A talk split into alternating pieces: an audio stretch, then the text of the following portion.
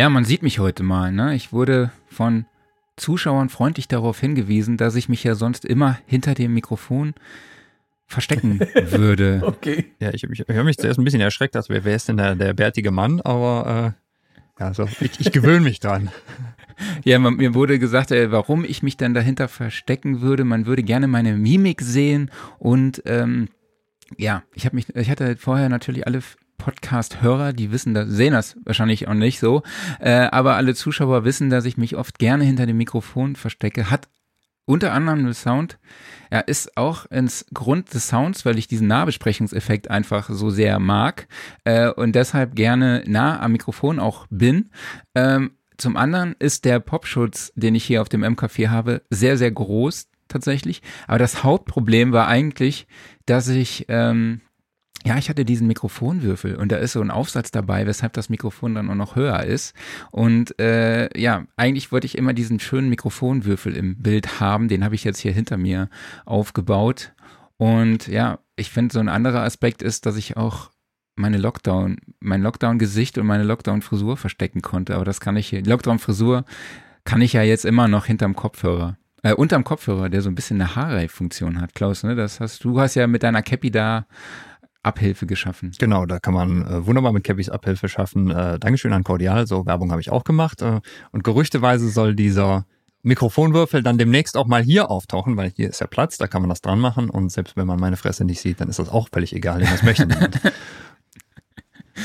Okay, aber äh, ihr habt ja schon gehört, wir sind nicht nur zwei Gesichter, wir sind drei und deshalb legen wir jetzt los.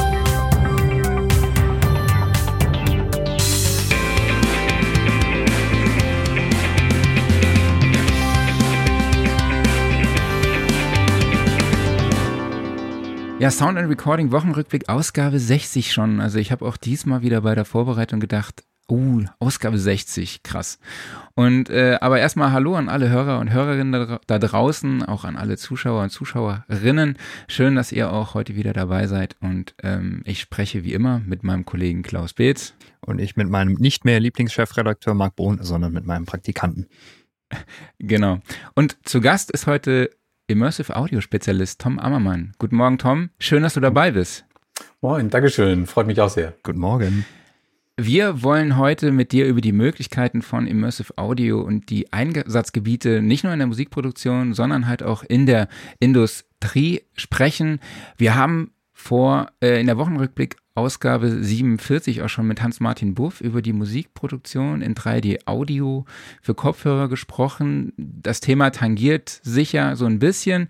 Ähm, wir werden natürlich auch auf das Thema Musikproduktion und Immersive Audio eingehen, aber halt eben auch den Fokus auf diese, den Einsatz in der Industrie legen. Und wenn ihr da draußen Fragen habt, also diejenigen, die jetzt aktuell zuschauen, dann könnt ihr die, äh, die Fragen gerne in die Kommentare hauen. Und wenn ihr da draußen halt auch äh, beim Podcast hören Fragen habt an Tom, dann könnt ihr die uns auch gerne an Redaktion at Sound and Recording schicken. Ähm, wir leiten sie dann einfach an Tom weiter. Und Tom, äh, ich habe dich nicht darauf vorbereitet, aber ich hoffe, du bist da dabei.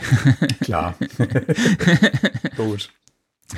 Ähm, Tom, du bist Gründer und Geschäftsführer von New Audio Technology und auch als Erfinder, so wie du dich auch gerne bezeichnest, äh, maßgeblich natürlich an der Entwicklung des 3D-Audio-Tools Spatial Audio Designer verantwortlich. Ähm, wie kam es zu dieser Idee und zu dieser Notwendigkeit eines 3D-Audio-Tools?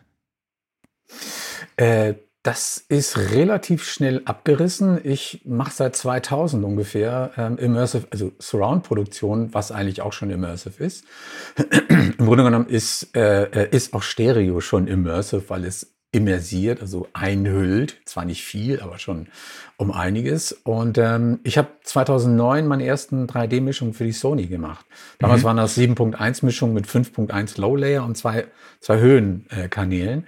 und dabei habe ich gemerkt, dass wir, und ich habe dann intern für mich auch schon 9.1 und 11.1 Mischung gemacht, was heute 7.1.4 das Dolby Bad ist.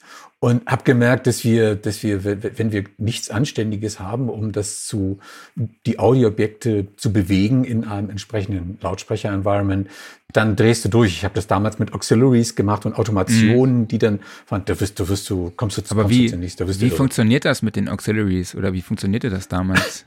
Naja, da habe ich mir sozusagen für die, für unten hat 5.1 Panner gab es damals schon. Ah, okay. Und ähm, genau, und dann für die Ö Ho Ö Höhenkanäle habe ich mir pro Höhen Höhenkanäle ein Auxiliary, Auxiliary gebastelt. Und mhm. immer wenn ich dann ein Audioobjekt oben haben wollte, habe ich es halt nicht in den Surround Layer, sondern in den Auxiliary reingedreht. Und wenn ich okay. wollte, dass es sich von rechts nach links bewegt, habe ich halt ein Power Panning sozusagen per Hand gemacht äh, zwischen dem linken und dem rechten Auxiliary. Und so hat sich das bewegt. Und äh, wie entstand dann diese Idee und wie sah der Weg dann bis zum Release aus? Ähm, ich habe dann 2009, wie gesagt, da merkte ich, da muss was her und habe dann äh, die Idee gehabt, so eine Software zu bauen, habe eine ganze mhm. Menge rumgemalt und ähm, habe dann versucht, eine Förderung zu kriegen von der Stadt Hamburg für dieses, äh, für diese Idee, für dieses Projekt. Und das hat geklappt. Und dann habe ich glücklicherweise, muss ich echt sagen, Top-Entwickler gefunden, die findest du gar nicht mehr. Das ist total mhm. schwer. Die sich engagiert haben und die haben einen super Job gemacht. Die haben also meine verrückten Ideen in die, in die Realität umgesetzt. Und daraus wurde dann die erste Version des Special Audio Designers. Die hatten wir jetzt Ende 2011 fertig. Und damit wurde dann auch sofort der erste 3D Film, den es jemals gab, nämlich Red Tails von Lucasfilm, äh, in den Galaxy Studios von den Skywalkern mit diesem Plugin gemischt. Weil damals okay. gab es, wir waren die einzigen, die sowas hatten. Und ähm, der ist dann in Auro 3D in die Kinos gekommen, nicht, nicht lange, aber ist er gewesen. Und das ist alles mit, dem, mit der ersten Special Audio Designer Version gemischt worden von den Skywalkern. Okay, Im Galaxy. Sehr cool. So direkt so ein Ritterschlag am Anfang, ne? Genau, so ist es. So ist es, klar, absolut. Da gibt es auch ein ähm, Video zu, haben die ein Video zu gemacht. Ach cool, ja, das müssen wir mal raussuchen. Ja, müsste es irgendwo noch geben. Ich habe lange nicht mehr recherchiert.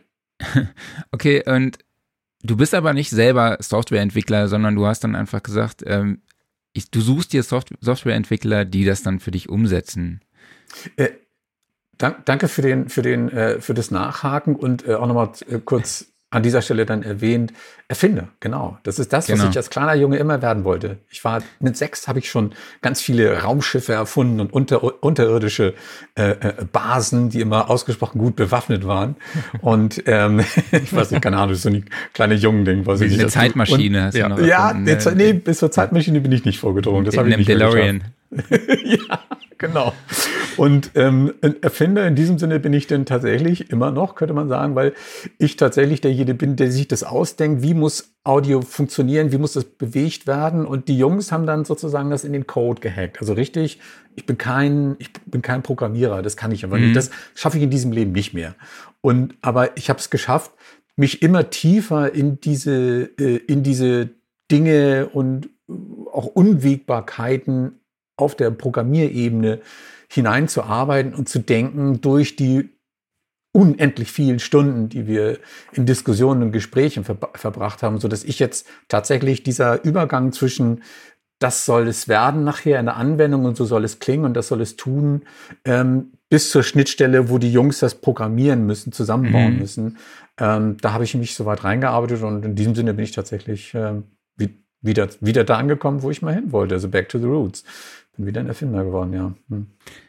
Kannst du uns da nochmal einen tieferen Einblick geben in diese oder in deine Aufgabe in diesem Entwicklungsprozess und wie sah da die Kommunikation aus? Konntest, war das für dich dann einfach, dann auch den Entwicklern, die vielleicht auch gar nicht im Audiobereich tätig waren, vielleicht kannst du dazu nochmal was sagen, denen das zu vermitteln?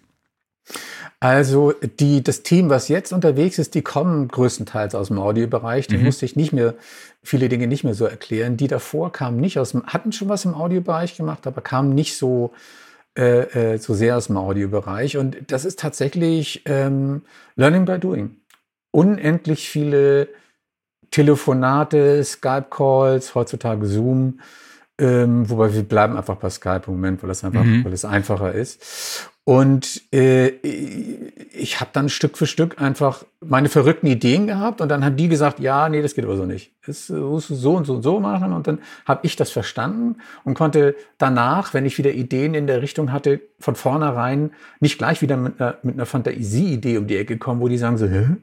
Das, das, erstens verstehen wir es nicht und zweitens, das funktioniert nicht, sondern von vornherein dann schon aus dem, aus der Erfahrung heraus gewusst, okay, das musst du so und so aufbereiten, damit die es verstehen und weil du auch schon weißt, dass das auf nur auf eine gewisse Art und Weise funktionieren kann, beziehungsweise wir entwicklungstechnisch schon an einem gewissen Punkt stehen und es hat keinen Sinn, mit was anzukommen, wo es noch 20 Entwicklungsschritte zwischendurch gibt, ähm, sondern man muss dann gucken, wo stehen wir und wo kann man ansetzen und was ist der nächste, was ist ein nächster möglicher Schritt und wer bezahlt. Kannst du uns was zur Produkt, äh, zur Programmierumgebung und zur Programmiersprache sagen? Also wie, wo entsteht das und wie? Äh, nee, das kann ich nicht. Okay.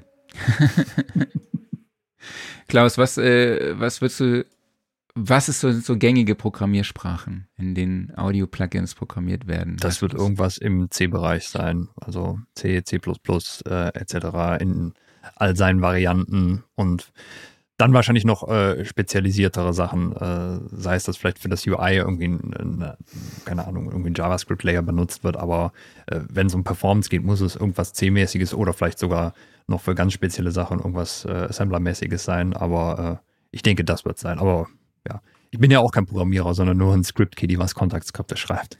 Ja, kommt wieder der Understater raus. Nö, das hat nichts mit Understatement zu tun. Das ist einfach nur, äh, wenn ich so äh, mit den Kollegen, äh, zum Beispiel im, im Hause UGEM, schöne Grüße nach Bremen, äh, zusammenarbeite und da sind dann die wirklichen Programmierer, äh, da merkt man schon, das ist nochmal ein anderer, äh, die haben nochmal von anderen Sachen Ahnung, die Jungs. Ja, und die denken auch anders. Ja. Das ist eine sehr spannende Erfahrung, tatsächlich zu lernen, mit denen zu kommunizieren. Weil mhm. die, die leben, die sind echt die leben echt auf, auf einem anderen Planeten. Früher habe ich immer gesagt, ich habe ein paar Aliens gehijackt, einen Keller eingesperrt und da schmeiße ich einmal die Woche eine, eine, Packung Pizza rein und, und ein Sixpack Bier und dann kommt am Ende der Woche ein geiler Code raus. Mhm. Also es ist schon, das ist schon spannend. Auch eine ja. sehr bereichernde Erfahrung, muss man sagen. Ja, es ist auch super, weil ähm, da sind auch teilweise Jungs bei, die haben halt von, äh, von Audio selber äh, gar nicht so die Ahnung oder kommen auch gar nicht aus dem Musikbereich. Aber sobald du es halt schaffst, äh, dich da ein ganz klein bisschen zu öffnen und äh, man nähert sich so ein bisschen an, man lernt die Sprache des einen zu sprechen, der lernt die Sprache von dir zu sprechen, ähm, dann funktioniert das auf einmal total gut. Und äh, das macht und, richtig Spaß. Unter Genau, und unter Umständen ist es auch gar nicht so durchaus zweckdienlich, dass die mal mit einer anderen Perspektive, einer anderen Perspektive daran geht. Ja.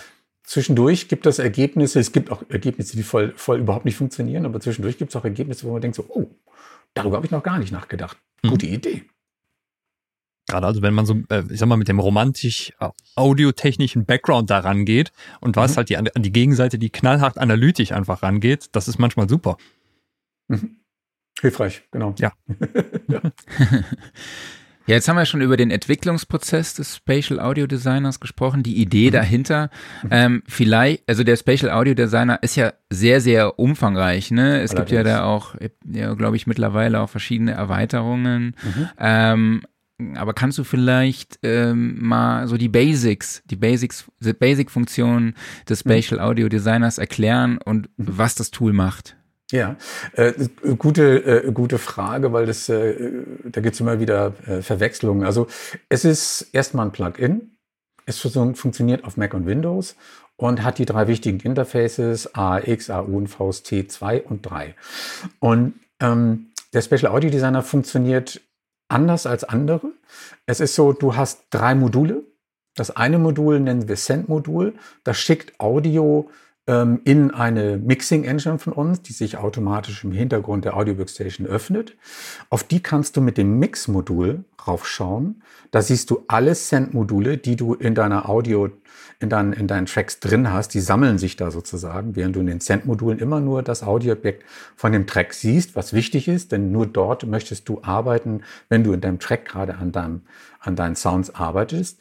Und dieses Mix-Modul gibt automatisch ähm, eine Binauralisierung des Formates ein, das du eingestellt hast. 5.1 Stereo, 7.1, 11.1, 22.2, was auch immer du möchtest.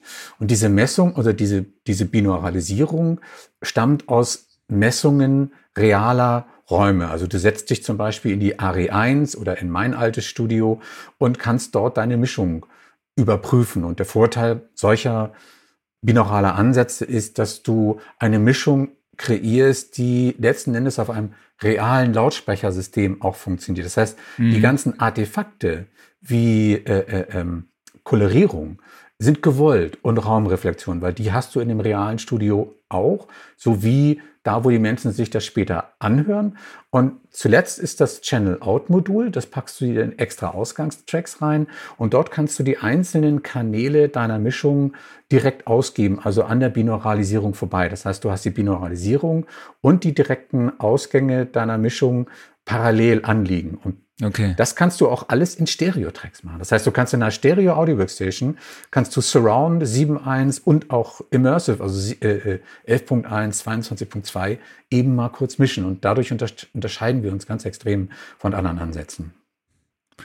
Okay, ähm, äh, vielleicht ist eine blöde Frage, aber du kannst mit dem Tool auf verschiedenen, in verschiedenen Formaten mischen. Also für oh, ja. verschiedene andere Formate, hast aber zusätzlich diesen Effekt, dass du es halt auch binauralisieren kannst und dann halt eben auch auf dem Kopfhörer beispielsweise anhören kannst, wie es denn auf diesem anderen Format klingen würde. Korrekt. Verstehe ich das richtig? Korrekt, korrekt. Du schaltest, es gibt so einen, so einen, so einen Umschalter, mhm. wo du sagen kannst, ich bin jetzt in 7.1, in 5.1 und mhm. es ist tatsächlich auch so, du hast irgendwie 100 Objekte drin, die platziert sind, durch die Gegend fliegen und immer wenn du das Format umschaltest, wird alles in Realtime für dieses neue Format, auf dieses neue Format gerendert. Das ist also kein Downmix, sondern es mhm. wird diskret jedes einzelne äh, Objekt, was die Send-Module letzten Endes sind, auf dieses Format gerendert und du kannst einfach eben mal umschalten und das neue Format in verschiedenen Studios äh, dir anhören. Natürlich kannst du das aufnehmen und kannst damit mal eben kurz ähm, die binaurale Version äh, für, die normal, für den normalen Vertrieb, was ja nur eine Zweikanalversion ist, äh, benutzen. Geht super, gar kein Problem. Das heißt also beispielsweise, so. ja. Hm? Ähm, Bevor ich das vergesse, der Special Audio Designer hat sich, wie du das vorhin schon richtig angemerkt hast, weiterentwickelt. Mittlerweile haben wir ein, haben wir ein das nennen wir Real-Time Site Export, was auch im Offline Bounce funktioniert. Und da spielen wir tatsächlich ein Object-Based Master mhm. parallel, unabhängig von der Audio Workstation aus. Und dann haben wir, geht so ein Tool auf, das nennt sich Offline Export Tool und dort kannst du sagen, davon hätte ich jetzt ganz gerne mal eine 7.1-Version, eine 11.1-Version und eine Stereo-Version. Stichwort äh, Stems herstellen. Ja. Oh ja. Und das ist, du kannst dieses Offline-Tool kannst du separat starten, wenn du willst. Du hast den Export vor zwei Wochen gemacht und dein Kunde sagt jetzt, könnte ich bitte noch mal eine 7.1-Version machen. Dann machst du mhm. das auf das Tool, wählst den Export aus, sagst 7.1 und dann rendert dir offline ähm, diese, diese Mischung in 7.1 nochmal raus. Also richtig, richtig, äh, richtig echter, richtig echtes Elbensein. Nein, richtig echter ähm, äh, Object-Based Export. Einzelne Objekte mit Metadaten. Ich verstehe es jetzt aber auch richtig, dass ich nicht an diese Binauralisierung gebunden bin. Also sprich, sagen wir mal, ähm, ich mache, ich habe ein 5.1 Setup hier, ähm, hm. dann kann ich darauf ganz normal mischen mit dem Spatial Audio Designer, habe dann aber auch noch die Anfrage, okay, es muss auch noch eine 11.1 Version geben. Dann ziehe ich mir meinen Kopfhörer auf, sage hier, binauralisieren wir mal das Ganze und mache dann da entsprechend weiter. Korrekt, so ist es. Klar.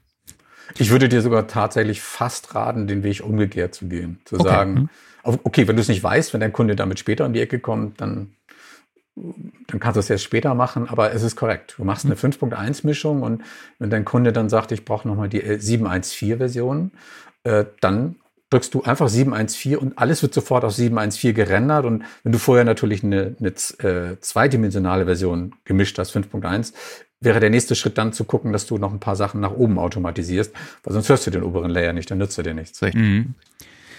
Du hast jetzt die Metadaten schon angesprochen. Kannst mhm. du uns erläutern, welche Informationen dort drin stecken?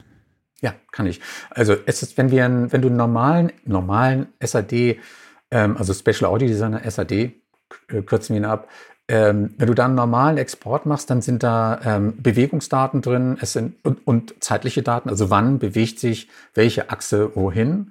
Lautstärkendaten sind da drin Und ähm, wenn wir MPEG H, der Special Audio Designer ist im Moment das einzige Tool auf dem Markt, mit dem man MPEG H richtig also komplett produzieren kann. Es gibt auch von Fraunhofer Plugins, mhm. aber der Special Audio Designer geht da noch einen Schritt weiter.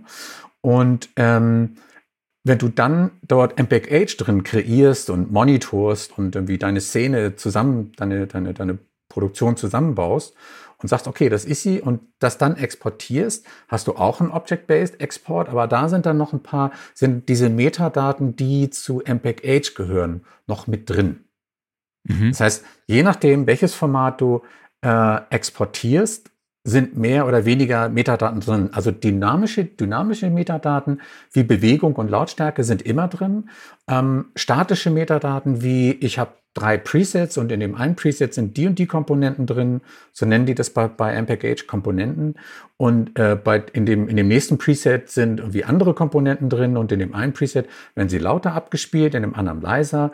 Und in dem dritten Preset hast du noch die Möglichkeit, an den, die Komponenten in der Lautstärke oder auch in der Position in einem vorgegebenen Bereich zu bewegen. Und all diese, das sind dann statische Metadaten, sind mit in diesem Export mit drin und würden in einem Offline-Export dann auch in ein entsprechendes äh, MPEG-H Masterfile reingeschrieben werden. Um, ähm, Im Vorgespräch hast du mir erzählt, dass ihr gerade an dieser Entwicklung arbeitet, an diesem MPEG-H, ähm, und dass das Hauptproblem sei, wie man es abspielt. Ist das korrekt? Hm. Und da hast du äh, einen Begriff genannt, ADM. Kannst du dazu was sagen? Weil da gibt es auch gerade eine User-Frage, die du, Klaus, vielleicht dann im Anschluss noch aufgreifen kannst. Ja, mhm. ja sehr gerne. Also es ist so, ähm, äh, warte mal, ADM ist hängen geblieben. Sag den anderen Teil der Frage nochmal. Ähm, das, das, du hast gesagt, das Hauptproblem sei, wie das ah, abgespielt Abspielen, ja.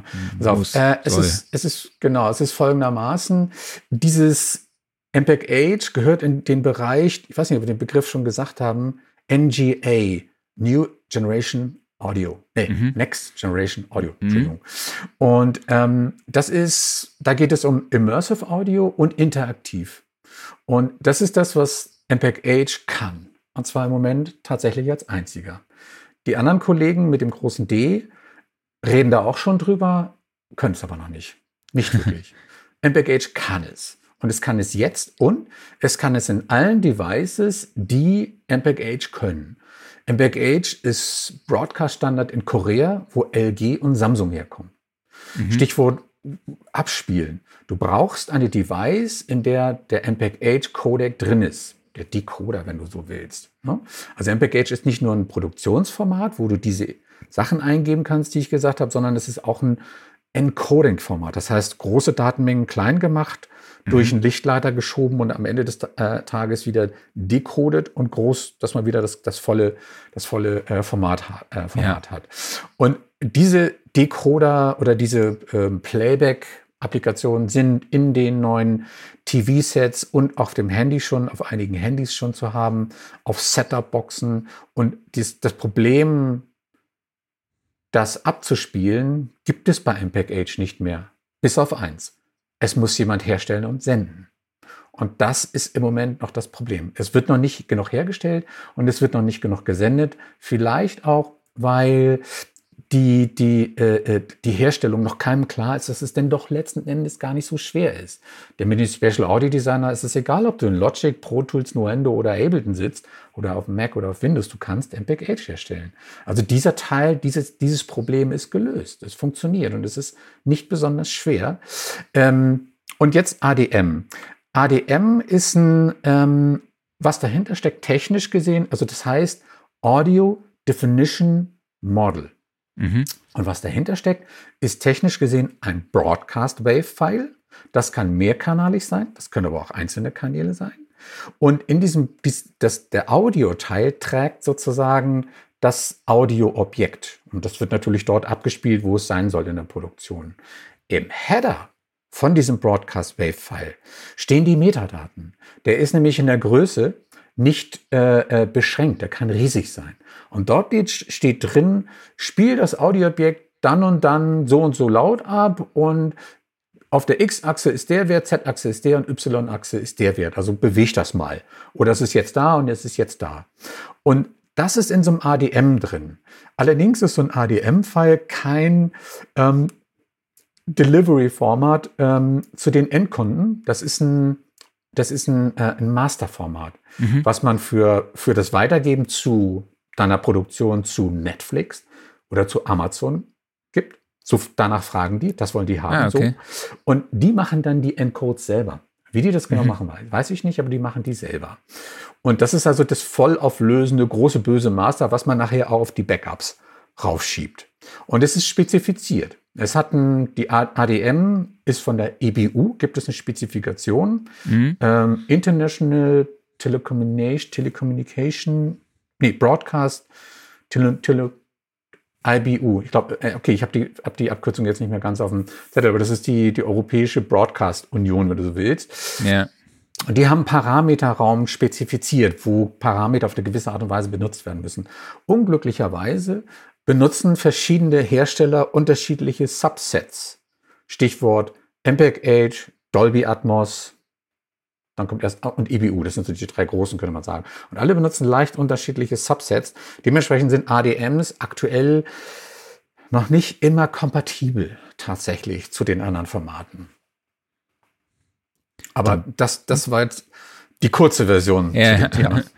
Dann War sehr einfach, verständlich erklärt. Genau. Packen wir doch einfach direkt hier die, die Userfrage hinterher von äh, Immersive Lab. Äh, fragt, kann man ADMs aus der Dolby Atmos Production Suite reinladen und in neue Formate umkodieren? Dolby Atmos, äh, die, die Production Suite kann Dolby Atmos exportieren. Ob die auch laden kann, weiß ich tatsächlich nicht genau. Ob die, die das, das auch reinladen können. Doch können die, aber dann nicht, um damit wieder was zu machen, sondern soweit ich weiß, um es nochmal abzuspielen zum Monitoren. Denn der, die Production Suite ist nicht nur Recorder und Monitor, sondern es ist auch Player. Du kannst auch ein Master, was du ausgespielt, äh, kreiert hast, kannst du auch, auch abspielen. Und ähm, aber äh, es gibt durchaus die Möglichkeit, ADMs von Dolby zu transkribieren, zu konvertieren in andere Formate wie MPEG-Age. Und das findet bereits statt.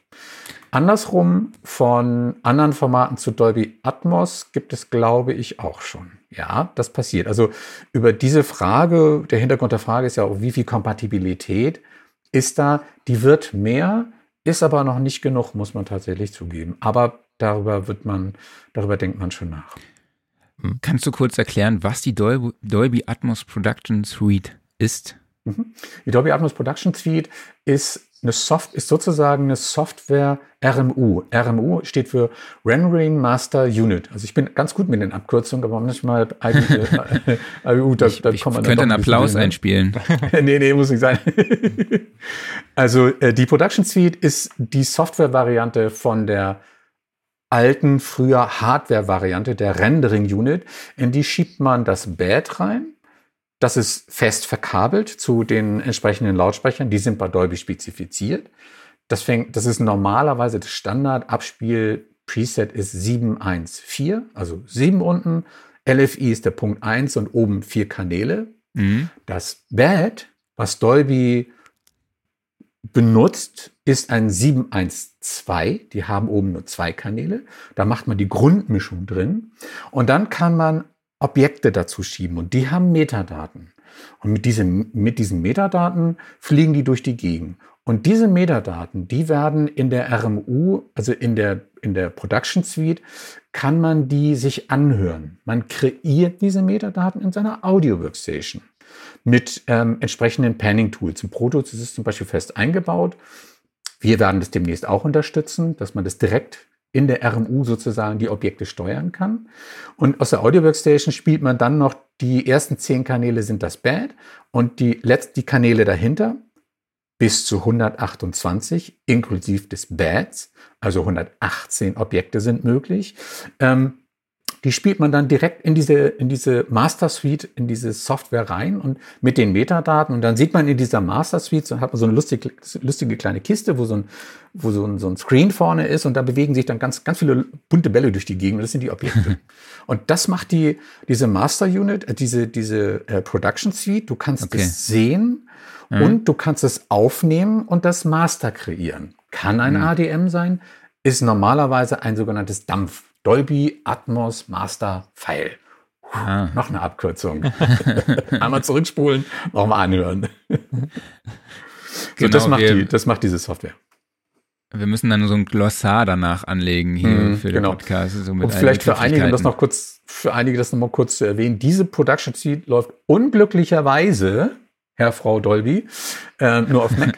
ähm, oh. Eine Ausnahme, Nuendo 11, das neue Nuendo 11 hat es eingebaut, hat also sozusagen die Software, mhm. die hinter dieser Production Suite drin sitzt, eingebaut und du kannst in Nuendo 11 tatsächlich ohne eine Production Suite ein Dolby Atmos äh, kreieren, monitoren, die haben dann auch so eine ähnliche Anzeige wie in der Production Suite mhm. und auch exportieren. Du kannst also ein komplettes Master in äh, Nuendo, ähm, äh, äh, ein komplettes Dolby Atmos Master kreieren. Dann würde ich da einfach sagen, lass uns doch vielleicht noch kurz die äh, beiden restlichen Zuschauerfragen, die wir hier haben, äh, abfrühstücken. Die bezogen sich nämlich ja. nur auf den Special Audio Designer, bevor wir noch tiefer ja, hier einsteigen. Ja, ähm, okay. Noch eine Frage von äh, Immersive Lab. Äh, hi Tom, kann man bei deiner Binauralisierung auch personalisierte HRTFs einladen? Ja, gute Frage, kenne ich. Aktuell nein, die Engine dahinter könnte es, es würde gehen. Ich kann dazu nur sagen, dass, also wir werden es anbieten, es kommt noch, aber noch nicht. Es gibt viele Dinge, von denen ich gesagt habe, die kommen noch, die noch nicht da sind, die aber letzten Endes dann doch kommen werden. Sofa wird nicht so schnell kommen. Unter anderem auch, weil es gar nicht so einfach zu implementieren ist. Denn das ist zwar spezifiziert von der, AI, äh, von der AIS, aber ich habe gerade interne Kommunikation mitbekommen, wo alle nur schimpfen, dass die, die lassen sich nicht einfügen. Der macht es so, der macht es so, hier ist es wieder anders und da ist es wieder anders. Also Sofa kompatibel zu sein, komme was da wolle, ist eine richtig große Aufgabe. Das ist wirklich schwer. Und das ist auch einer der Gründe, was, warum ich im Moment gerade wieder so ein bisschen gucke, so Leute, einigt euch da erstmal mit euren mhm. Spezifikationen, dass wir letzten Endes auch Sofa-Files auf dem Format haben. Ich meine, es nützt ja nichts, wenn wir Sofa können und wie 30, äh, 60, 50, 60 Prozent der Sofa-Files, die im Markt sind, funktionieren nicht weil wir die nicht lesen können, weil die sich nicht an die Regeln halten, was natürlich relativ ist, mhm. weil die Regeln noch nicht eng genug gefasst sind. Also nein, es geht noch nicht. Die Engine dahinter kann es und früher oder später werden wir es auch tun. Okay. HRTF, die nächste Abkürzung. Mhm. Klaus. Head Related Go. Transfer Function. Juhu. Was macht sie? Ähm, sie transferiert äh, kopfbezogene Daten. hm, das war jetzt das würde also ich jetzt als jemand, der das nicht kennt, nicht verstehen. ich habe es auch noch gar nicht übersetzt. Es ist tatsächlich auch schwierig zu erklären. Ich würde so sagen, so eine Art Filterwirkung des eigenen Kopfs. Also sie beschreibt die komplette komplexe Filter, Filterwirkung. Also, ja, auch das ist nicht falsch. Äh, ich kann ja mal so, so erklären, wie ich es immer erkläre, weil ich die Frage natürlich auch häufiger höre. Ich habe allerdings aufgehört in solchen, also nicht in solchen Podcasts jetzt, aber in den AES-Präsentationen und solche Sachen, solche Sachen zu erklären, weil mittlerweile das doch die meisten wissen an der Stelle, Klar. die Zuhörer dort. Ähm, Head-Related Transfer Functions, zu Deutsch Kopfübertrag, kopfbezogene Übertragungsfunktion. Was steht dahinter? Habe ich ein Audioobjekt hier? Kommt es an diesem Ohr früher, lauter mit mehr Höhen und anderen Reflexionen an als an diesem Ohr. Der Unterschied ist charakteristisch. Warte mal, wo sieht man das in der Kamera? Äh, da, äh, so ungefähr. So, ähm, der Unterschied zwischen diesen beiden Signalen ist charakteristisch bezogen auf diese Position. Match das, sagt unser Gehirn, oh, das höre ich aber da. Und ich bin hier in Toms Wohnzimmer. Oder ich bin im Badezimmer, was auch immer.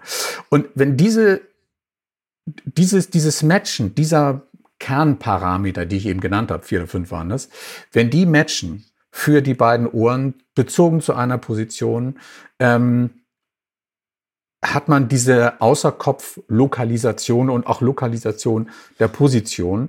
Und was jetzt zurück bezogen auf das, was du gesagt hast, wenn es hier ist, diese Parameter, von denen ich gesprochen habe, die werden natürlich durch unsere Kopfform und durch die Position unserer Ohren beeinflusst, weil mhm. ne, hier bin ich näher und hier, äh, äh, hier muss der Schall erst um meine Nase rum, deswegen hat er weniger Höhen. Und das ist der, die, die Kopfbeziehung, die da drin steckt. Also der Kopf lenkt das Audiosignal auf eine gewisse Art und Weise ab, wenn es an dieser Position ist. Und dadurch, dass unsere Ohren an unserem Kopf an verschiedenen Orten sind, ist das unterschiedlich. Und dieses, diese Relation wertet unser Gehirn aus. Und wenn die stimmen für diese Position oder für diese oder für diese oder da hinten, sagt unser Gehirn, oh, das ist aber da hinten oder das ist hier vorne, oh, das bewegt sich jetzt hier gerade vorne längs. Das steckt da etwas detaillierter gesagt dahinter. Mhm. Dann war noch äh, von Neosolid für Headphones 3D-Audio muss die Virtualisierung aktiv sein. Das heißt, man hört über Consumer-Kopfhörer äh, die Musik über das virtualisierte Studio. War auch noch die Frage auf deinen Spatial Audio Designer bezogen, ne? Ja, ja, hm? ja. Also es ist in der Tat so, ähm, die, die Virtualisierung muss angeknipst sein. Es ist aber tatsächlich so, dass die, warte mal, hört das, genau, äh, handelsüblicher Kopfhörer. Wir haben im Special Audio Designer dafür ein extra Menü, extra Parameter, wo du die Kurven selber einstellen kannst, wenn du das möchtest. Und ähm, wo ganzer Haufen schon fertiger Presets für bestimmte Kopfhörer drin sind. Was tut diese Kurve, was tut dieser EQ? Den nennen wir Headphone EQ, glaube ich. Ich habe nicht mehr reingeguckt.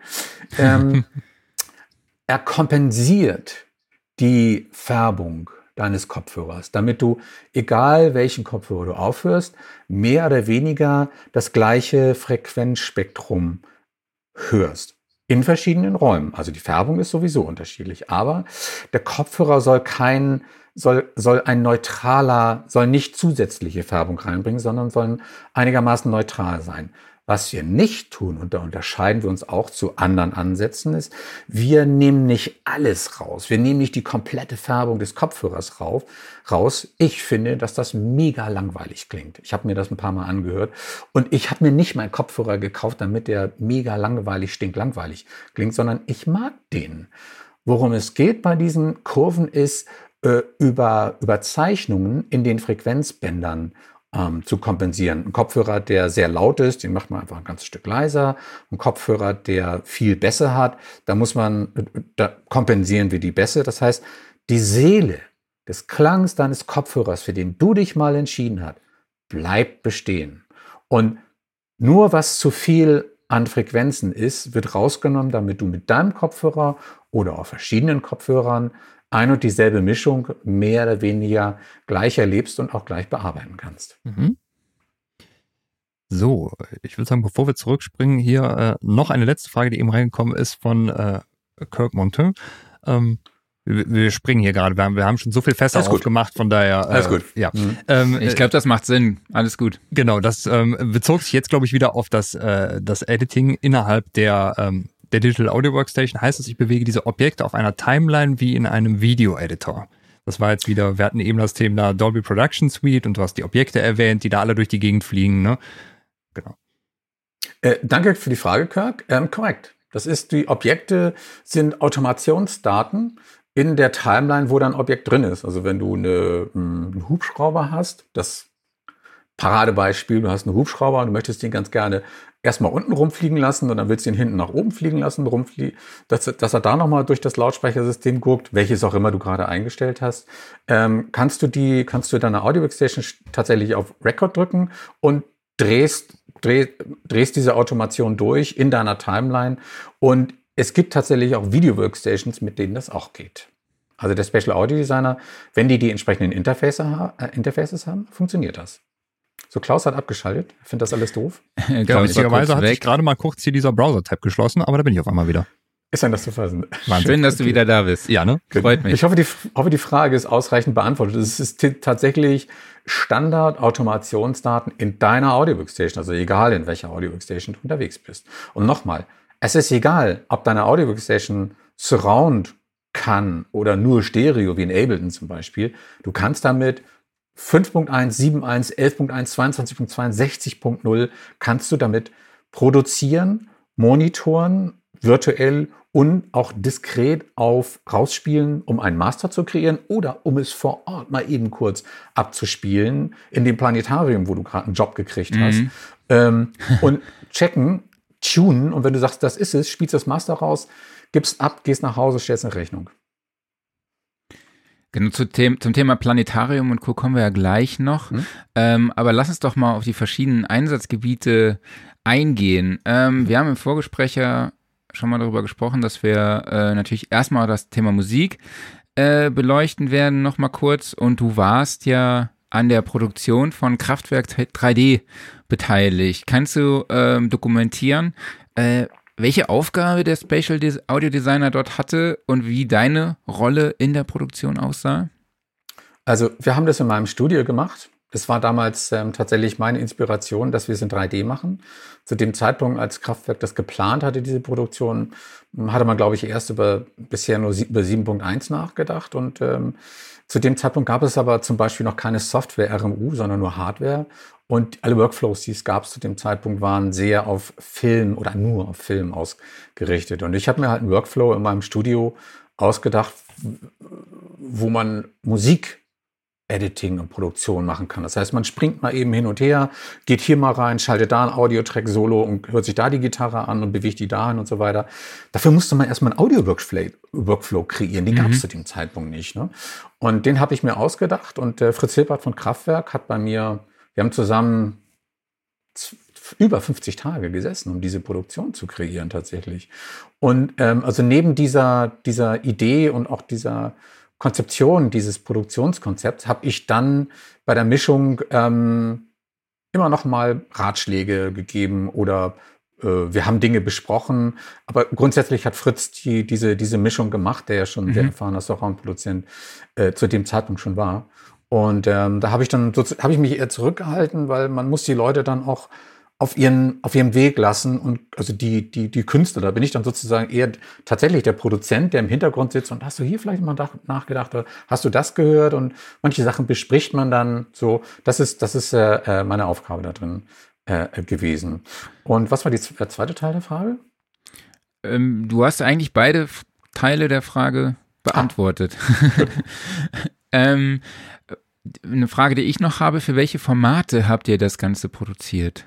Hm? Wir haben ähm, zu dem Zeitpunkt habe ich sehr empfohlen, das mit Dolby zu machen, also Dolby Atmos, weil mhm. zu dem Zeitpunkt schon klar war, dass das das Format sein wird, das bei den meisten Leuten verfügbar ist. Und äh, dementsprechend, wir haben es Dolby Atmos gemacht. Wir haben natürlich eine Stereomischung gemacht und wir haben ähm, eine binaurale Vari Variante gemacht. Die okay. habe ich aus den Dolby Atmos Mischungen gemacht. Und da habe ich tatsächlich, ähm, um, vielleicht schneiden wir es nachher noch an, aber an der Stelle ist es so, wenn ich von binaural Audio spreche, spreche ich zu keinem Zeitpunkt von Ambisonics. Mhm. Nicht weil, doch, ich finde Ambisonics doof, aber nicht, weil es das generell ist, sondern weil äh, es ist mir zu unflexibel. Wir arbeiten immer mit Objekten, auch im Special Audio Designer. Jedes mhm. Objekt, was du bewegst, bewegst du diskret, jedes einzeln in dem virtuellen Raum, in dem du bist. Und diese Kraftwerkmischung, da habe ich mit drei verschiedenen Virtualisierungen gleichzeitig gearbeitet. Ich habe da getrickst. Ich habe mir für das Bad, was ich hatte es vorhin bei Dolby Atmos erwähnt, das 712 Bad, habe ich mir einen ziemlich knackigen, trockenen, ähm, virtuellen Raum genommen, weil ich da Punch und Energie und also Stereo-Impact haben wollte. Aber für Sachen wie Objekte, die durch die Gegend fliegen, habe ich mir einen größeren Raum genommen. Und dadurch hat die ganze Geschichte, also und für einen dritten Raum habe ich mir für den Bass genommen, von dem ich wusste, dass der sehr schön groß, aber trotzdem noch direkt genug klingt. Und dadurch habe ich mir eine Mischung oder habe ich aus den Dolby Atmos Mischungen von Fritz Hilpert habe ich binaurale Mischungen kreiert, die Punch haben und direkt sind, die Räumlichkeit haben, die dadurch auch Transparenz kriegen. Durch die zwei Virtualisierungen äh, gibt es Relation und dadurch geht's auseinander mit ordentlich, aber angenehmem Low-End.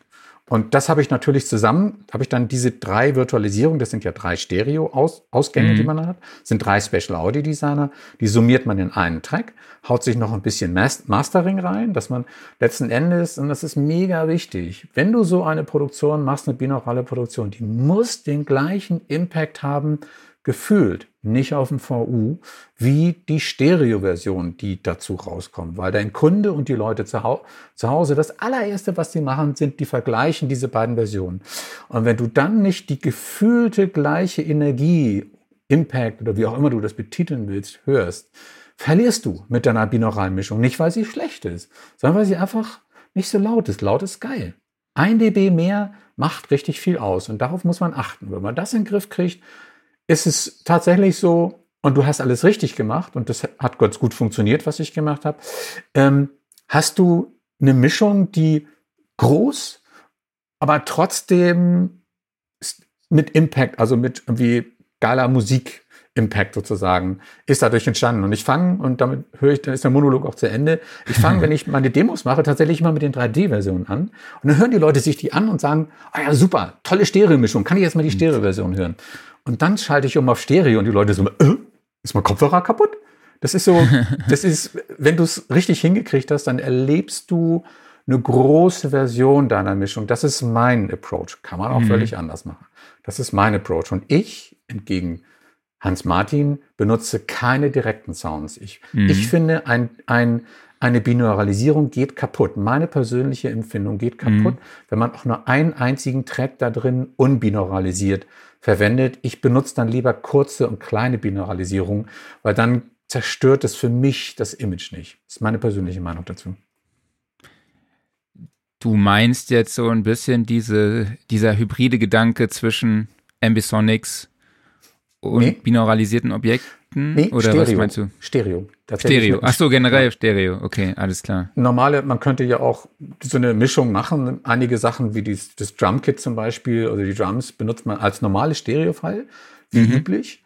Und ja. andere Sachen binauralisiert man. Ja. Und das mischt man nachher zusammen. Ist ja kein Problem. Ja, Das ist, äh, das würde ich zum Beispiel, ich habe damit keine guten Erfahrungen. Ich mag das nicht so gerne.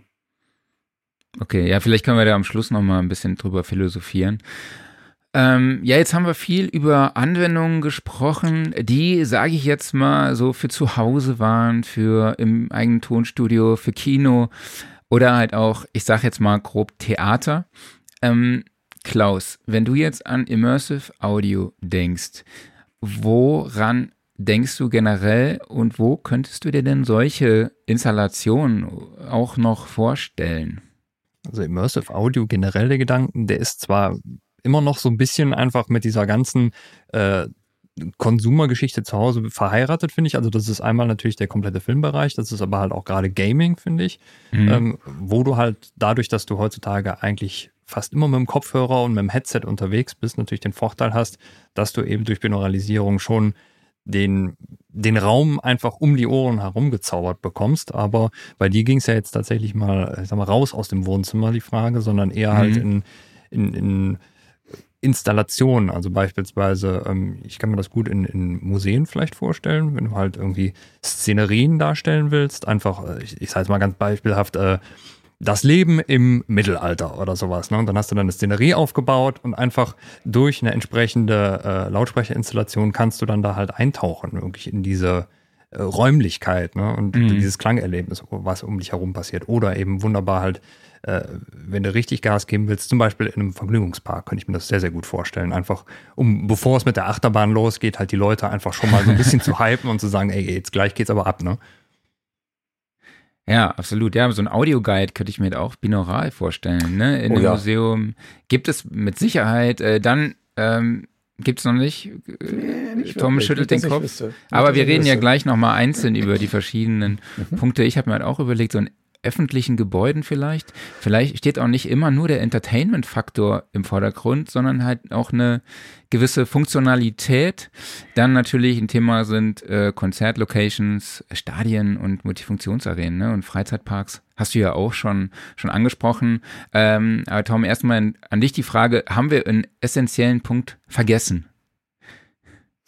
Ähm, also ich würde ganz gerne noch erwähnen, dass es ähm, auch die Special Sound Card gibt, wo wir vorhin bei den Produkten waren. Das ist sozusagen das, was nach dem Special Audio Designer kam, was kein Plugin ist, sondern es ist eine Standalone-Applikation, die sich zur Standard Audio Device von deinem Rechner machst und dann tönt alles, was du auf deinem Rechner tust, Game, Film, Browser, in einem virtuellen Lautsprechersystem mit deinem Kopfhörer. Das ist das eine, was ich ganz gerne noch erwähnen wollte, weil das irgendwie immer zu kurz kommt. Ich vergesse das immer, immer wieder zu erwähnen. Und dann fragen mich die Leute, sag mal, da war doch noch was anderes. Ich habe das noch nicht gesehen. Ist das auch von euch? Und deswegen erwähne ich das jetzt hier gerade nochmal.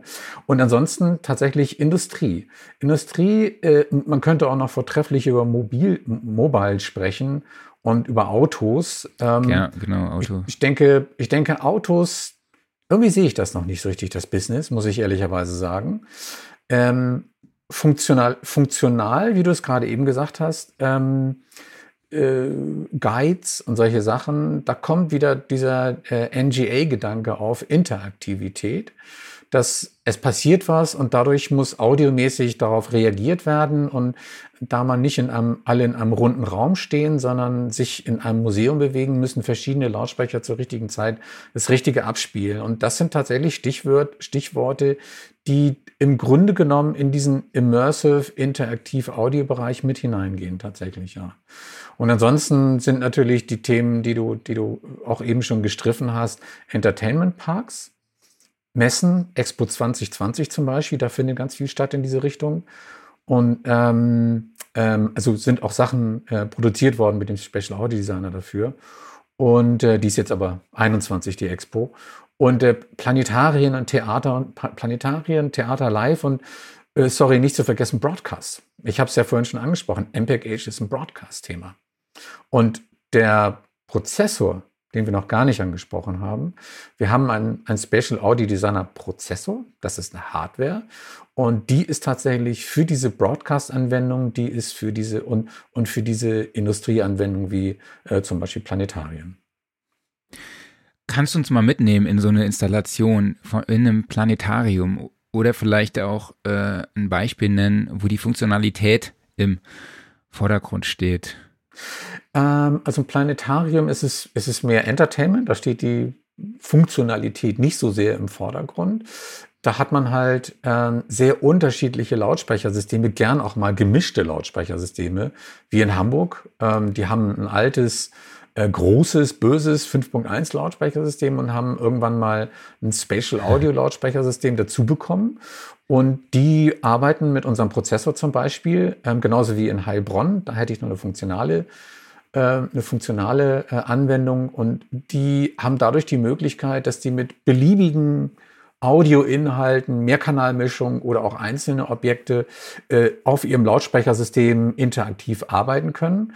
Und äh, im Planetarium in Heilbronn ist es so, die können, die haben einen Tilted Dome, die gucken in die eine Richtung in den, also geneigten Dome hinein und die, an die andere Richtung haben die eine, haben die eine Bühne für Live- und Videosachen. Und die können den gesamten Tisch, auf dem das Publikum drauf sitzt, um 180 Grad drehen. Und die fangen manchmal Shows in der einen Ansicht an, ich nenne das zum Beispiel Stage Mode, und bewegen dann während der Show, da steht dann vorne einer und, entschuldige, da steht dann vorne einer und redet, der springt dann auf den Teller drauf und dann dreht sich das ganze Ding physikalisch rum in den Dom und da geht die Show weiter. Und dabei muss sich natürlich die gesamte Audioszene mitdrehen, mit allen Pannings und Positionen, die man gebaut hat. Und das kann der Special Audio Designer. Und das ist ein großes interaktive, eine große wichtige interaktive Anwendung. Das geht auch einfach. Es gibt einen Knopf, an dem drehst du die gesamte Audioszene, ohne weiter nachzudenken. Das ist auch, ein, das ist auch wichtig. Bei solchen Industrieanwendungen hat man es relativ häufig auch mit ähm, äh, äh Show-Operatoren, also Leute, die die Show starten oder auch überwachen, zu tun, die keine Experten sind. Mhm. Das heißt, wenn man da Systeme hinbaut, die extrem komplex sind, dann versteht die keiner. Die Audio-Freaks sagen, sagen, juhu, was ich damit alles machen kann. Aber die Leute, die damit täglich arbeiten sollen, verstehen kein Wort, keine Ahnung, wie sie damit umgehen sollen. Darauf muss man natürlich auch sehr achten. Klingt aber auch wirklich nach einer äh, guten objektbasierten Automation, wenn man einfach den Hörer so dreht, ne? Ist es. So ist es. Ja. Äh, wie sieht's denn aus bei Konzertveranstaltungen? Mhm. Ähm, gibt es da Systeme und wie funktioniert mhm. das äh, im, beim Konzert? Wie kann man sich das vorstellen? Ein Konzert hat, hat äh, ein großer Unterschied bei einem Konzert zu einem Dome ist, dass die dass das Lautsprecher, die Lautsprecheranordnung immer wieder verschieden ist, weil die Locations unterschiedlich sind. Das ist das eine Problem. Und das andere Problem ist, sie sind riesig. Ein Planetarium ist schon nicht klein, ist aber eher mhm. noch so eine, eine Kinoanwendung, wenn man will. Und das hat Dolby ja schon seit vielen Jahren im Griff und ähnlich misst man auch die Planetarien ein, so dass es mehr oder weniger dort ganz gut funktioniert und man nicht auf allzu viele Sachen achten muss. Live hat man irrsinnige Wege. Das heißt, man kann zum Beispiel nicht in einem in einer, in einer Halle, die, die, die irgendwie 50 mal 50 Meter hat, kann man nicht vorne in den Center mh, hm, was vom Schlagzeug reinlegen und was anderes vom Schlagzeug nach hinten legen. Es gibt nur einen einzigen Ort, wo das beides zusammen Klack macht. Und das mhm. ist der, der, der, der FUH-Platz, worauf man das eingemessen hat. Stehst du zu weit vorne, hörst du klack, klack. Stehst du zu weit hinten, hörst du klack, klack. Das sind Sachen, mit denen muss man, darauf müssen die Prozessoren reagieren können und die Produzenten. Und dafür brauchen sie Tools, mit denen sie das einfach und schnell können. Und dafür ist der Spatial Audio Designer als Plugin, um Content zu kreieren und der Prozessor, um vor Ort mit diesem Content und anderem Content, der noch reingespielt wird, auf dem gegebenen Lautsprechersystem gut arbeiten zu können. Und da gibt es auch andere Hersteller, wie zum Beispiel L-Akustik, die das für ihre Lautsprechersysteme ähm, dort auch ein System ähm, entwickelt haben, genauso wie D&B. Und die sind sehr fokussiert auf diese Live-Anwendung. Da gibt, da ist die Höhe zum Beispiel auch nicht wirklich so ein echtes Thema. Die haben irgendwo einen, einen Höhenregler, glaube ich. Ähm, aber die sind sehr fokussiert auf diese Anwendung, natürlich immer in Verbindung mit ihrer Hardware. Mhm. Das heißt, mit dem Spatial Audio Designer und diesem Prozessor ist es möglich, halt auch diese Automation live zu fahren. Aber äh, wie sieht das denn aus? Steht der vor Hamann dann dort und fährt die Automation selber von Hand oder sind praktisch die Automation schon in irgendwelchen Metadaten vordefiniert und der Musiker spielt halt einfach das ganz normal und ähm, der Prozessor spielt quasi, quasi die Automation ab? Sehr gute Frage. Stichwort Interaktivität. Dieser Prozessor spricht OSC und unser Prozessor spricht auch Ember Plus. Wir können also nahtlos mit, mit ähm, Lavo-Pulten zum Beispiel oder StageTech-Pulten ähm, kommunizieren. Mhm. Und du kannst deine, deine, deine äh, Regler sozusagen per OSC mit dem Prozessor verbinden. Was heißt, du kannst interaktiv, während die Show läuft, mit Objekten arbeiten. Sie lauter leiser machen, sie bewegen, durch die Gegend bewegen, wie auch immer du willst. Das kannst du auch, das Plugin spricht auch OSC. Natürlich verstehen die beiden sich. Du kannst also, könntest parallel zu der Show was abspielen, wo Automationsdaten aus der, aus dem Playback raus eingreifen und Dinge machen mit Objekten und kannst mit einem anderen, mit einem anderen Bereich von Objekten, kannst du dazu interaktiv arbeiten, ein paar vielleicht auch schon fest positionieren und vielleicht, ähm, wir haben auch eine, eine, eine App dafür, und du kannst dann auch zehn Objekte auf die App drauflegen, mit Touchscreen und kannst sie dem Keyboarder hinlegen oder wem auch immer der auf der Bühne, der dann auch noch interaktiv, was Kraftwerk zum Beispiel macht, interaktiv auf dem Pad mit den Objekten in dem Prozessor auf dem Lautsprechersystem arbeiten kann. Das ist komplett flexibel und das ist halt Stichwort Interaktivität. Egal was kommt, ich will was abspielen, der Pultmann will eingreifen, der Mann auf der Bühne oder die Frau auf der Bühne will eingreifen. Geht ich würde gerne noch mal ganz kurz einen Schritt zurückgehen und verstehen, wie eigentlich dieses Lautsprecher-Setup eingerichtet wird. Also gehen wir mal, sagen wir mal, ins Planetarium. Da hast du gerade erwähnt, es gab dieses alte 5.1 äh, Setup, was da drin war, und dann wurde ein zweites Setup dazu installiert. Ähm, das hat wahrscheinlich, äh, das hat einem gewissen System verfolgt, wie die ganzen äh, Lautsprecher da angeordnet wurden. Aber wie sage ich jetzt, äh, sei es dem Spatial Audio Designer oder auch dem Spatial Audio Designer Prozessor, so und so sehen meine Lautsprecher aus? Ist das dieses System, was, wie man das wenn man von vielen aktuellen Monitorboxen kennt, da ist ein Messmikrofon dabei, dann richtet sich das ganze System auf deinen Raum ein oder hast du da wie eine Art Editor, wo du sagst, ich habe einen Lautsprecher, der hängt da oben, ich habe einen, der steht da unten und so weiter und so fort. Wie funktioniert das genau? Äh, da bringst du gerade zwei Fragen auf, sozusagen. Wie okay. messe ich das ein und wie, wie sage ich meinem Prozessor ähm, oder meinem Plugin, wo letzten Endes im Hintergrund die gleiche Engine läuft, ähm, wie sage ich denen, wo, wie er das, wie er das Audioobjekt bewegen soll? Und mhm. dafür kreierst du ein Preset, das kannst du tun, extra, wo die Lautsprecheranordnung in dem Dom oder auch live oder Expo 2020 völlig krude Lautsprechersysteme. Da positionierst du die Lautsprecher so, wie sie in der Realität sind und dann kannst du die Audioobjekte da sozusagen genauso durchbewegen, wie du dir das äh, vorstellst, weil du dann sozusagen ein virtuelles Lautsprecher-Setup in deinem, in deinem ähm, SAD äh, drin siehst. Das ist der, der Weg, wie man, wie man äh, äh, ähm, das kreiert. Im Hintergrund läuft ein, ein, ein Panning-Algorithmus, der versucht, das ist unser Approach, ähm, es ist reines Power Panning, keine Wellenfeldsynthese, keine Ambisonics. Es ist reines Power Panning, was du live brauchst. Du kannst mit Wellenfeldsynthese live nicht wirklich was anfangen oder mit Ambisonics, weil es viel zu sehr verfärbt und du brauchst homogene Lautsprechersysteme, damit es anständig funktioniert. Ähm, Und ähm, dieser Power Panning-Algorithmus versucht bei uns so wenig Lautsprecher wie möglich für eine Position zu verwenden, weil dadurch ist die Lokalisierung so, so scharf, wie es eben geht.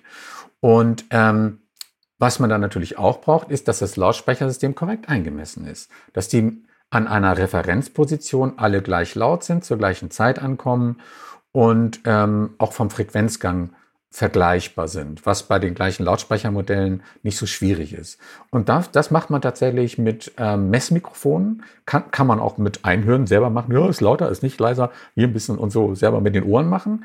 Ähm, der korrekte Weg ist natürlich, man setzt sich mit einem Messmikrofon hin oder mit mehreren Messmikrofonen und entsprechenden äh, Software-Applikationen, so wie Dolby das macht, ähm, für ihre Kinos und versucht über diese Verfahren indem man immer ein bisschen tuned an EQs, an Lautstärke, unter Umständen auch Laufzeit, das so homogen wie möglich, und da gibt es extra Systeme, die sowas kreieren können, hinzubekommen, dass die Audiowiedergabe für ein Kino oder für zu Hause dort mehr oder weniger genauso gut funktioniert. Die klingt natürlich anders. Das ist ein anderes Lautsprechersystem.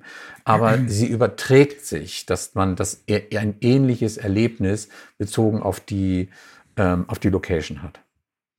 Genau wird so ein Preset erstellt? Also ähm, ich stelle mir das jetzt mal, sagen wir mal so vor, ich habe dann wie eine Art Würfel, das ist mein Raum.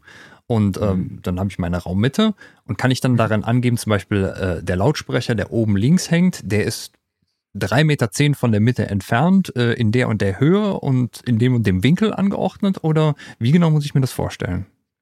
Grundsätzlich funktioniert es so. Wir haben aktuell keinen schicken Clicky-Bunti ähm, Editor, wo man irgendwelche Lautsprecher-Icons durch die Gegend schieben kann.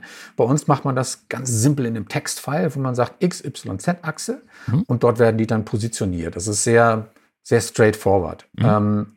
Ähm, es gibt immer mal wieder die Frage, kann ich auch einen Editor haben? Ja, aber es, es gibt so selten die Frage und so selten die Anwendung, dass wo das dann wirklich jemand braucht, ich dem das entweder kurz bastel oder ihm kurz erkläre, wie es geht. Es steht auch in der Betriebsanleitung drin, mhm. wie man diese Datei bearbeiten muss und wo man die hinschmeißen muss, dass der Special Audio Designer äh, sie sieht. Und ähm, zum Thema Distanz, da wir mit Power Panning unterwegs sind, dass Panning, also der Panning-Algorithmus, die Distanz eigentlich nicht wissen muss, sondern davon ausgeht, dass er ein korrekt eingemessenes Lautsprechersystem vorfindet, ist es bei uns tatsächlich relativ. Das heißt, du packst die Lautsprecher so in deinen, äh, mit dieser, mit dieser Text, mit diesem Textfile so in deinen Raum rein, dass die Relationen der Lautsprecher zueinander stimmen. Mhm. Und das ist unter Umständen auch mal homogener, als es vor Ort ist. Das mhm. ist dann doch wie mal ein Zentimeter mehr hier, da ein Meter weiter hinten. Ähm, aber fürs Panning, du möchtest ja letzten Endes jetzt ein Objekt von dem Lautsprecher, der irgendwie zwei Meter vor dir steht, zu dem Lautsprecher, der da hinten fünf Meter weit weg steht. Du möchtest mhm. eigentlich, ist das, was du möchtest, dass der, das Audiosignal von hier nach da wandert. Dafür brauchst du eigentlich nur eine Linie ziehen. Und desto einfacher ist es, diese Linie zu ziehen, mhm. desto klarer ist dieses Panning. Und darauf ist dieses, dieses schematische, dieser schematische Approach ähm, bei unseren Panning-Tools ähm, ab, äh, äh, ab, ausgerichtet. Und mhm. was wir mittlerweile haben in der nächsten Version, wir können, wir können auch umschalten, dass du einen Sphere-Mode hast zum Beispiel. Das ist für Planetarium zum Beispiel okay. Mhm. Äh, sehr wichtig. Du hast jetzt das Thema Lokalisation schon angesprochen. Also mhm. ich war mal in einem Tonstudio, wo es ein äh, relativ umfangreiches Lautsprechersystem gibt. Ich glaube, ich bin mir nicht gar, gar nicht mehr sicher, wie viele es waren. Ich glaube so 32 oder so.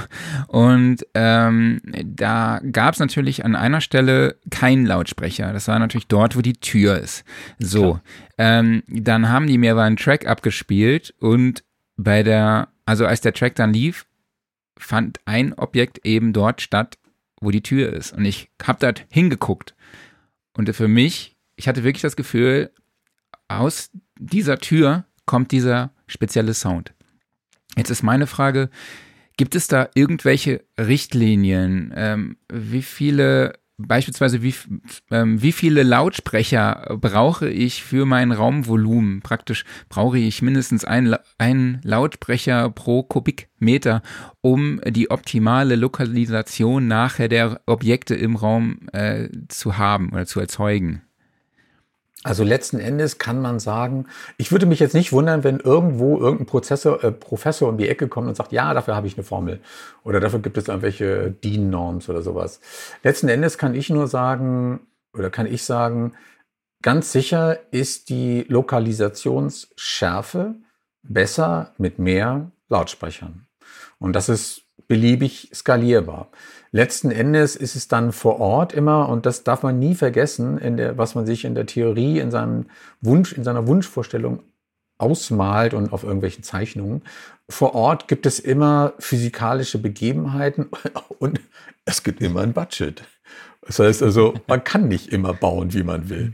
Man muss gucken, was könnte, was könnte relativ optimal, also sinnvoll optimal sein und gucken, ob dann dein Kunde hinten überfällt oder sagt, ach, mir nicht. Dann kannst du sagen, okay, da können wir doch noch ein paar mehr Lautsprecher einbauen, so. Aber grundsätzlich kann man sagen, eine Sache halte ich für sehr wichtig, dass es homogen ist, nicht kreuz und quer und dass, ähm, dass es anständig, ich habe es vorhin schon zweimal bemerkt, anständig eingemessen ist. Anständig heißt, dass es einfach zum Beispiel einer Einmessung eines Kinos entspricht. Damit hat zum Beispiel Dolby halt extrem viel Erfahrung und deswegen klingt der Sound in Kinos auch gut, weil sie, weil die wissen, wie man sowas dort macht. Das heißt also, es gibt keine, meines Wissens keine Vorgabe, wie viel es maximal, minimal sein muss. Wenn es Wellenfeldsynthese ist, dann wollen die eigentlich Lautsprecher an Lautsprecher haben, weil nur dann funktioniert sie richtig. Es gibt aber keine Spezifikation meines Wissens, ähm, die, die optimal ist. Und es ist immer ein Kompromiss, weil du immer zwischen den Lautsprechern interpolieren musst. Und da hilft dir auch kein Voodoo-Algorithmus, ähm, das, das irgendwie besser hinzukriegen. Das ist immer, es ist immer, ähm, ähm, hast, du hast immer Phantomlokalisation und je nachdem, wo du sitzt oder wo du stehst, funktioniert es besser oder nicht besser. Und als du das gehört hast in diesem Studio, hast du mit Sicherheit am, am, im Sweet Spot gesessen und ein, ein anständig eingemessenes System was dieses System offensichtlich war, wird dir an dieser Position tatsächlich auch die Phantom Position dieses Objekts, was man da in die Tür reingelegt hat, ähm, korrekt wiedergegeben haben. Aber wärst du ein Stück zurück oder zu, zu, vor allem ein Stück zurück oder nach vorne gerutscht, wäre das Objekt mitgewandert, wäre aus der Tür rausgewandert. Mhm. Das lässt sich nicht vermeiden. Damit mhm. muss man einfach leben, damit muss man arbeiten. Und deswegen braucht man solche Tools, die einem erlauben, mal eben das dann anders zu machen und auszuprobieren. Nicht erst einen, einen wissenschaftlichen Vortrag lesen oder, oder abhandelt lesen müssen, sondern, äh, warte mal, ja, passt, äh, nee, funktioniert nicht, äh, ein bisschen mehr nach da, ja, geil, ja, geil klingt gut. so, es ist so, müssen, müssen zu was kommen. Diese Tools, diese, es ist auch bei einem Special Audio Designer total wichtig. Wir versuchen, so wenig Klicks zu äh, zu, zu äh, nötig zu machen, um eine Aktion hinzukriegen.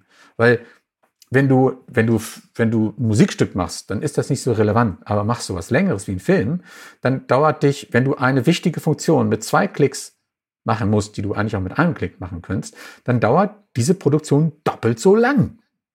Und das ist relevant. Deswegen muss man gucken, dass die Leute mit möglichst wenig Klicks zum Ergebnis kommen. Von äh, Monteur kam auch gerade nochmal der äh, Begriff Phantommitte und das hast du ja gerade eigentlich ah. auch damit angeschnitten, oder? Äh, Phantommitte, ja, sozusagen. Phantommitte heißt äh, ganz, ganz, ganz der, der, der Standardfall, du sitzt vor deinem Stereo-Lautsprechersystem, äh, machst in deinem Balance-Regler, in deinem Mischpult äh, das auf gerade, so dass das Audioobjekt gleichzeitig aus beiden Lautsprechern rauskommt. Und das genau. Ergebnis ist nicht, dass du das laut das Objekt zweimal von einmal von links und einmal von rechts hörst, Kommt solange es in Phase ist, sondern mhm. du hast das Gefühl, es ist direkt vor dir. Aber sobald du dich bewegst, zu der einen oder zur anderen Seite, merkst du, wie das Objekt mit dir mitwandert. Das genau. ist die Instabilität von, ähm, von, von äh, Phantom, Phantom, Phantomschallquellen. So. ja, cool. Jetzt haben wir ja schon sehr vieles besprochen. Ähm, mhm. es, wir haben auch schon das Thema Abspielsysteme genannt.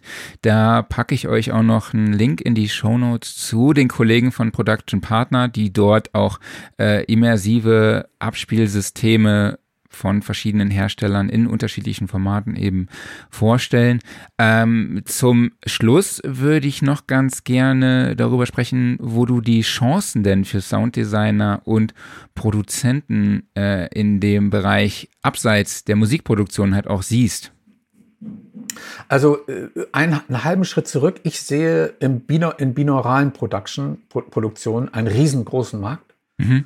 Weil das kannst du sofort machen in deiner Audio-Workstation mit deinem Workflow, zum Beispiel mit dem Special Audio Designer. Das Ergebnis ist eine Stereo-Datei, da kannst du ein MP3 draus machen, AAC, was auch immer, und kannst es sofort verkaufen, zusammen mit der Stereo-Version als Added Value.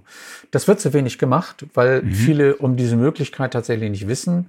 Und die Industrie wie Dolby, DTS und, und, und, und Auro interessiert sich da nicht so richtig für, weil die dir eigentlich den Algorithmus verkaufen wollen, der aus ihrer Mehrkanalmischung genau das auf der Device macht. So, das ist meine Meinung dazu. Und ich denke, jetzt, wo binaural immer mehr Thema wird und die Menschen das draußen auch verstehen, ist das ein Bereich, in dem man wirklich Cash machen könnte. Da könnte man als Produzent sich etablieren und man ist so völlig unabhängig. Man macht das mit seinem Laptop. Du brauchst kein mhm. Studio dafür. Du kannst am Strand sitzen, Caipirinha, Maus und irgendwie Kraftwerk mischen und, eine geile binaurale Version machen.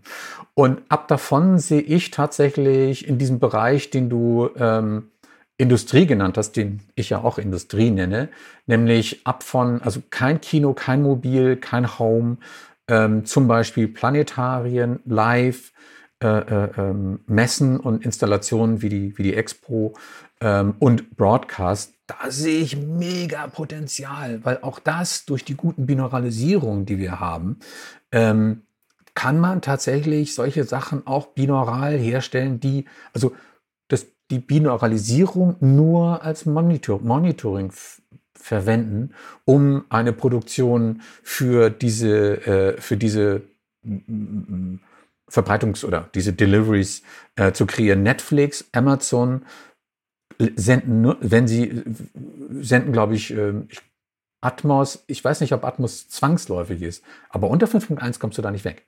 Wenn du eine Produktion für Netflix oder Amazon machst und später wahrscheinlich auch noch andere Dienste, du wirst immer 5.1 produzieren müssen. Und viele mhm. von euch haben gar keine 5.1-Systeme.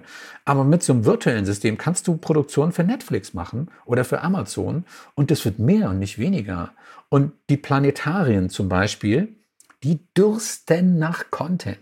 Und die haben jetzt mittlerweile Systeme, die das wiedergeben können, haben Prozessoren von uns, mit denen sie das managen können auf ihren Lautsprechersystem. Die brauchen jetzt Content. 3D-Content, wo die Leute wieder in die Planetarien reinrennen und sagen so, wow, hier geht ja was ab.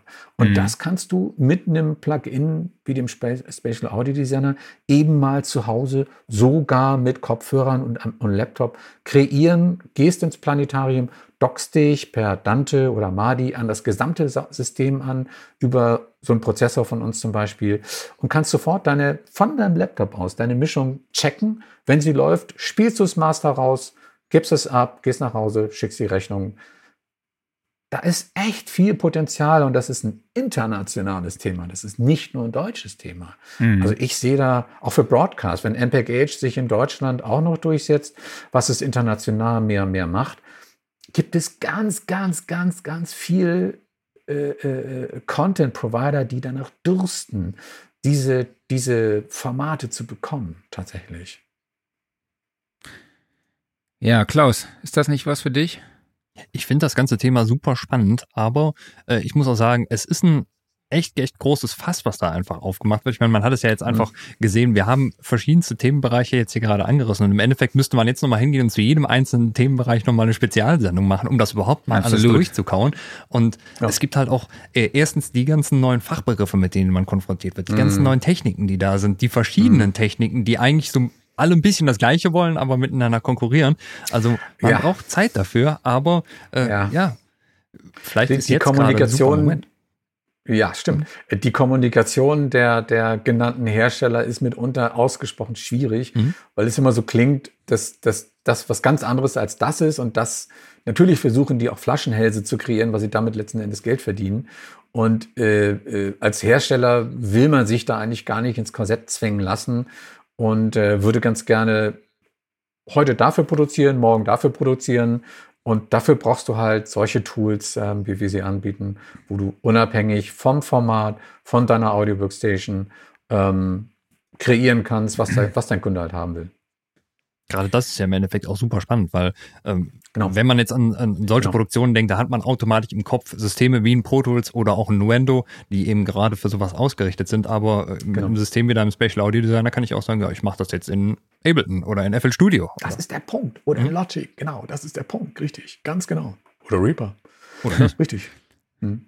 Konsumierst du auch Filme in Form von äh, binauralisierten Formen, sage ich jetzt einfach mal? Äh, da ich, wie du hier siehst, äh, warte mal, da sieht man das, da siehst, ich habe ja, hier zu Hause ein kleines, ein kleines Surround-Lautsprechersystem, das leider ja. immer noch funktioniert. Und solange das, solange das noch funktioniert, ähm, werde ich, werde ich das nicht, äh, werde ich das nicht austauschen, ja. werde ich damit klarkommen. Aber der nächste Schritt wäre selbstverständlich ein, wäre tatsächlich eine, eine Dolby Atmos, äh, eine, eine Soundbar, die die MPEG Age und Dolby Atmos könnte. Allerdings ja, eine kleinere, nicht so ein Riesending. Und da gibt's, ich habe da neulich eine von Samsung ähm, getestet, die war Hammer. Das okay. ist ganz schmales, schlankes Teil. Dann kriegst du einen extra ähm, Basslautsprecher dazu und du kriegst zwei Satelliten. Die sind ungefähr so groß äh, wie, wie, wie die hier. Die sind aber über Funk. Genauso wie der Basslautsprecher. Das heißt, du schmeißt dir diese Bar unter deinen Fernseher, okay. stellst dir diese Satelliten hinten irgendwo hinter dein Sofa oder wo auch immer du willst. Und die haben so sogenannte Upfiring-Lautsprecher drin. Und die, die Soundbar kann auch nach oben strahlen. Die benutzen die Reflexionen von der Decke und den Wänden, um den Höhenlayer wiederzugeben. Und der Bass unten schafft dann sozusagen das Volumen äh, der, der, der Reproduktion. Und das ist, das ist oder die Qualität dieser neuen Soundbars, wofür du im Übrigen keinen Verstärker brauchst, kein extra. Die können ja. direkt Dolby Atmos decoden und äh, einige auch am Backage. Ähm, die Qualität dieser Wiedergabe ist bei einer einigermaßen guten Dolby Atmos oder MPEG Produktion echt überzeugend. Also ganz klar auch für Normalsterbliche, nicht nur Experten, dazu eine kurze Anekdote, nicht nur für Experten, sondern für Normalsterbliche echt wahrnehmbar. Also bewusst so, wow, das ist jetzt aber echt cool. Die, die können dann nicht sagen, ah, das ist ja klasse, wie da oben die Gitarre positioniert ist. So. Das können wir. Mhm. Normalsterbliche sagen so, frag mich nicht warum, aber ist toll. Klingt super. Und ich hatte so ein lustiges Erlebnis, Stichwort Experte und Nicht-Experte. Ich war vor, glaube ich, vor fünf Jahren auf der ISI in so einem Dolby ähm, Booth drin, wo die das vor, Demos vorgespielt haben und da hatten die ein Upfiring-System sitzen, also eine Soundbar und eine normal, ein normales Lautsprechersystem. Und die wollten das mal im Vergleich vorspielen. Und dann haben die, also auch mit, die hatten in dem großen System auch Lautsprecher an der Decke. Und dann haben die das Ding, äh, haben die die Playbacks angeworfen und alle haben Spaß gehabt, ich auch, und dann waren sie fertig. Und ich so, ja, ich wollte jetzt aber die Soundbar nochmal hören.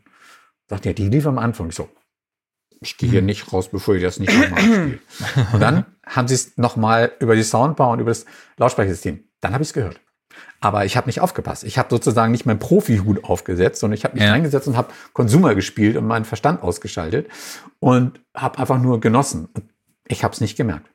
Und da muss ich wirklich sagen, das hat mich im allerpositivsten Sinne echt erschüttert. Und das kann ich wirklich sagen, wer so eine Soundbar zu Hause hat, wie zum Beispiel die von Samsung, ähm, zieh dir die Schuhe aus. Ist ein echter Mehrwert. Ist eine gute ja, ich hatte mal die von Sennheiser, die MBO mhm. Soundbar, hatte ich mal mhm. bei mir zu Hause.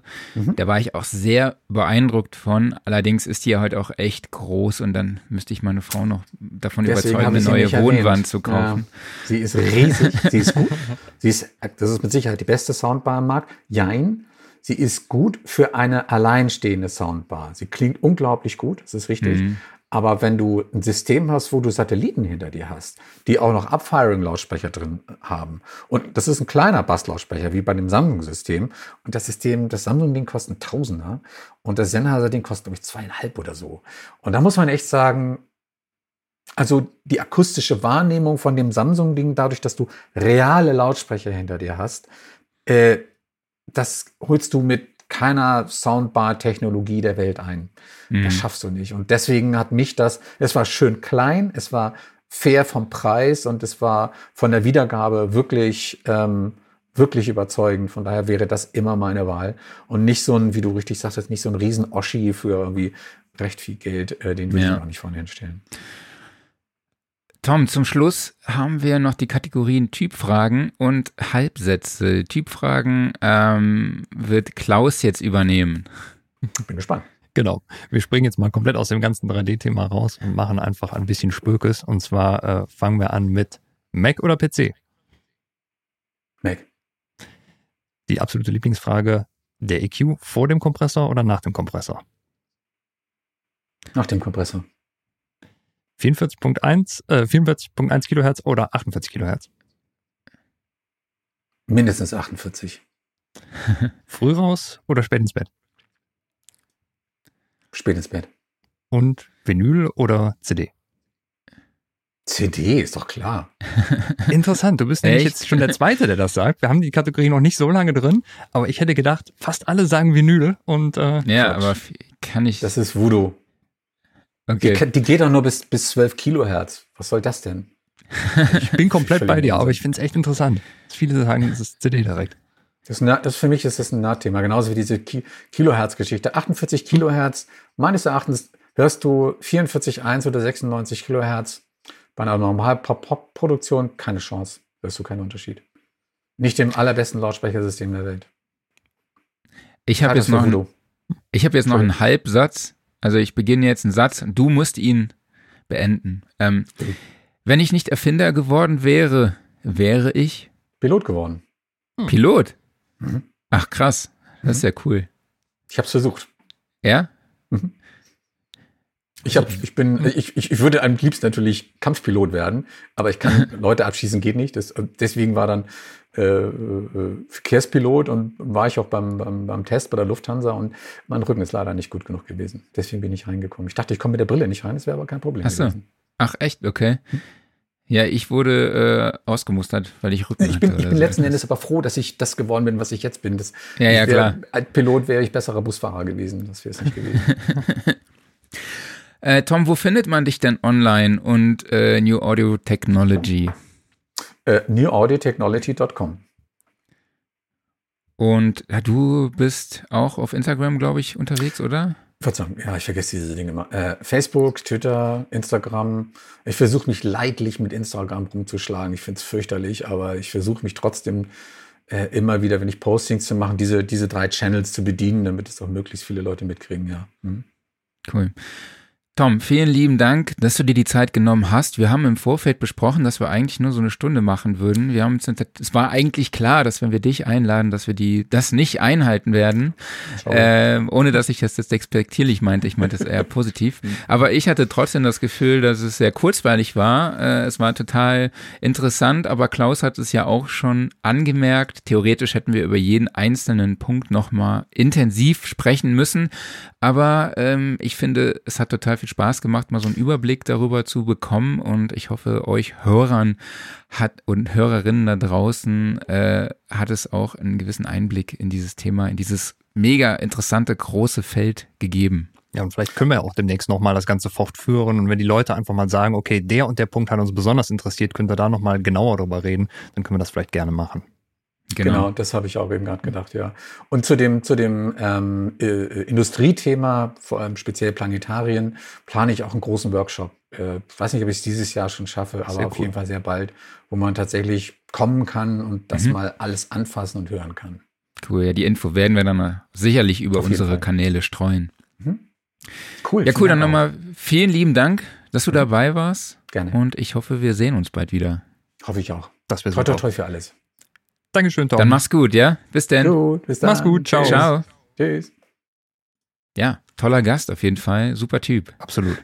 Ja, und ich finde, dieses ganze 3D-Thema äh, ist genauso wie Tom gerade sagt, es ist halt so ein Riesenfeld und das sind auch solche tollen Chancen. Und ja, eigentlich ist jetzt genau der Moment, wo man vielleicht ein bisschen mehr Zeit hat, äh, die Gelegenheit, sich in diese ganze Thematik mal einzuarbeiten, sich anzugucken, was geht da überhaupt alles und mal schauen, was kann man selbst damit machen. Also sei es einfach nur, dass man eben für zum Beispiel die eigene Musikproduktion eben diesen Added Value anbietet und zum Beispiel einen zusätzlichen Binauralmix macht oder dass man einfach mal sagt, ey, ich, ich baue mir wie eine Art Soundscape ich probiere mal Mhm. rum damit und äh, positioniere halt Objekte in einem, in einem 3D-Raum und gucke mal und vielleicht klappt das ja alles sogar ganz gut und man kann dann da ja, einen Schritt weitergehen und mal schauen, ob man da irgendwie an einen Job rankommt. Absolut, ja, ich glaube, Tom ist ja da auch ein absoluter Pionier, ne? Also Ja. wir kommen da, glaube ich, immer nebenan so ein bisschen als absolute, un, absolut Unwissende rüber. Also so geht's mir teilweise tatsächlich. Ja, Aber, bin ich auch absolut in ähm, dem Thema, aber ich finde das auch toll, also, weil da kann man so viel lernen und einfach so viel noch mitnehmen.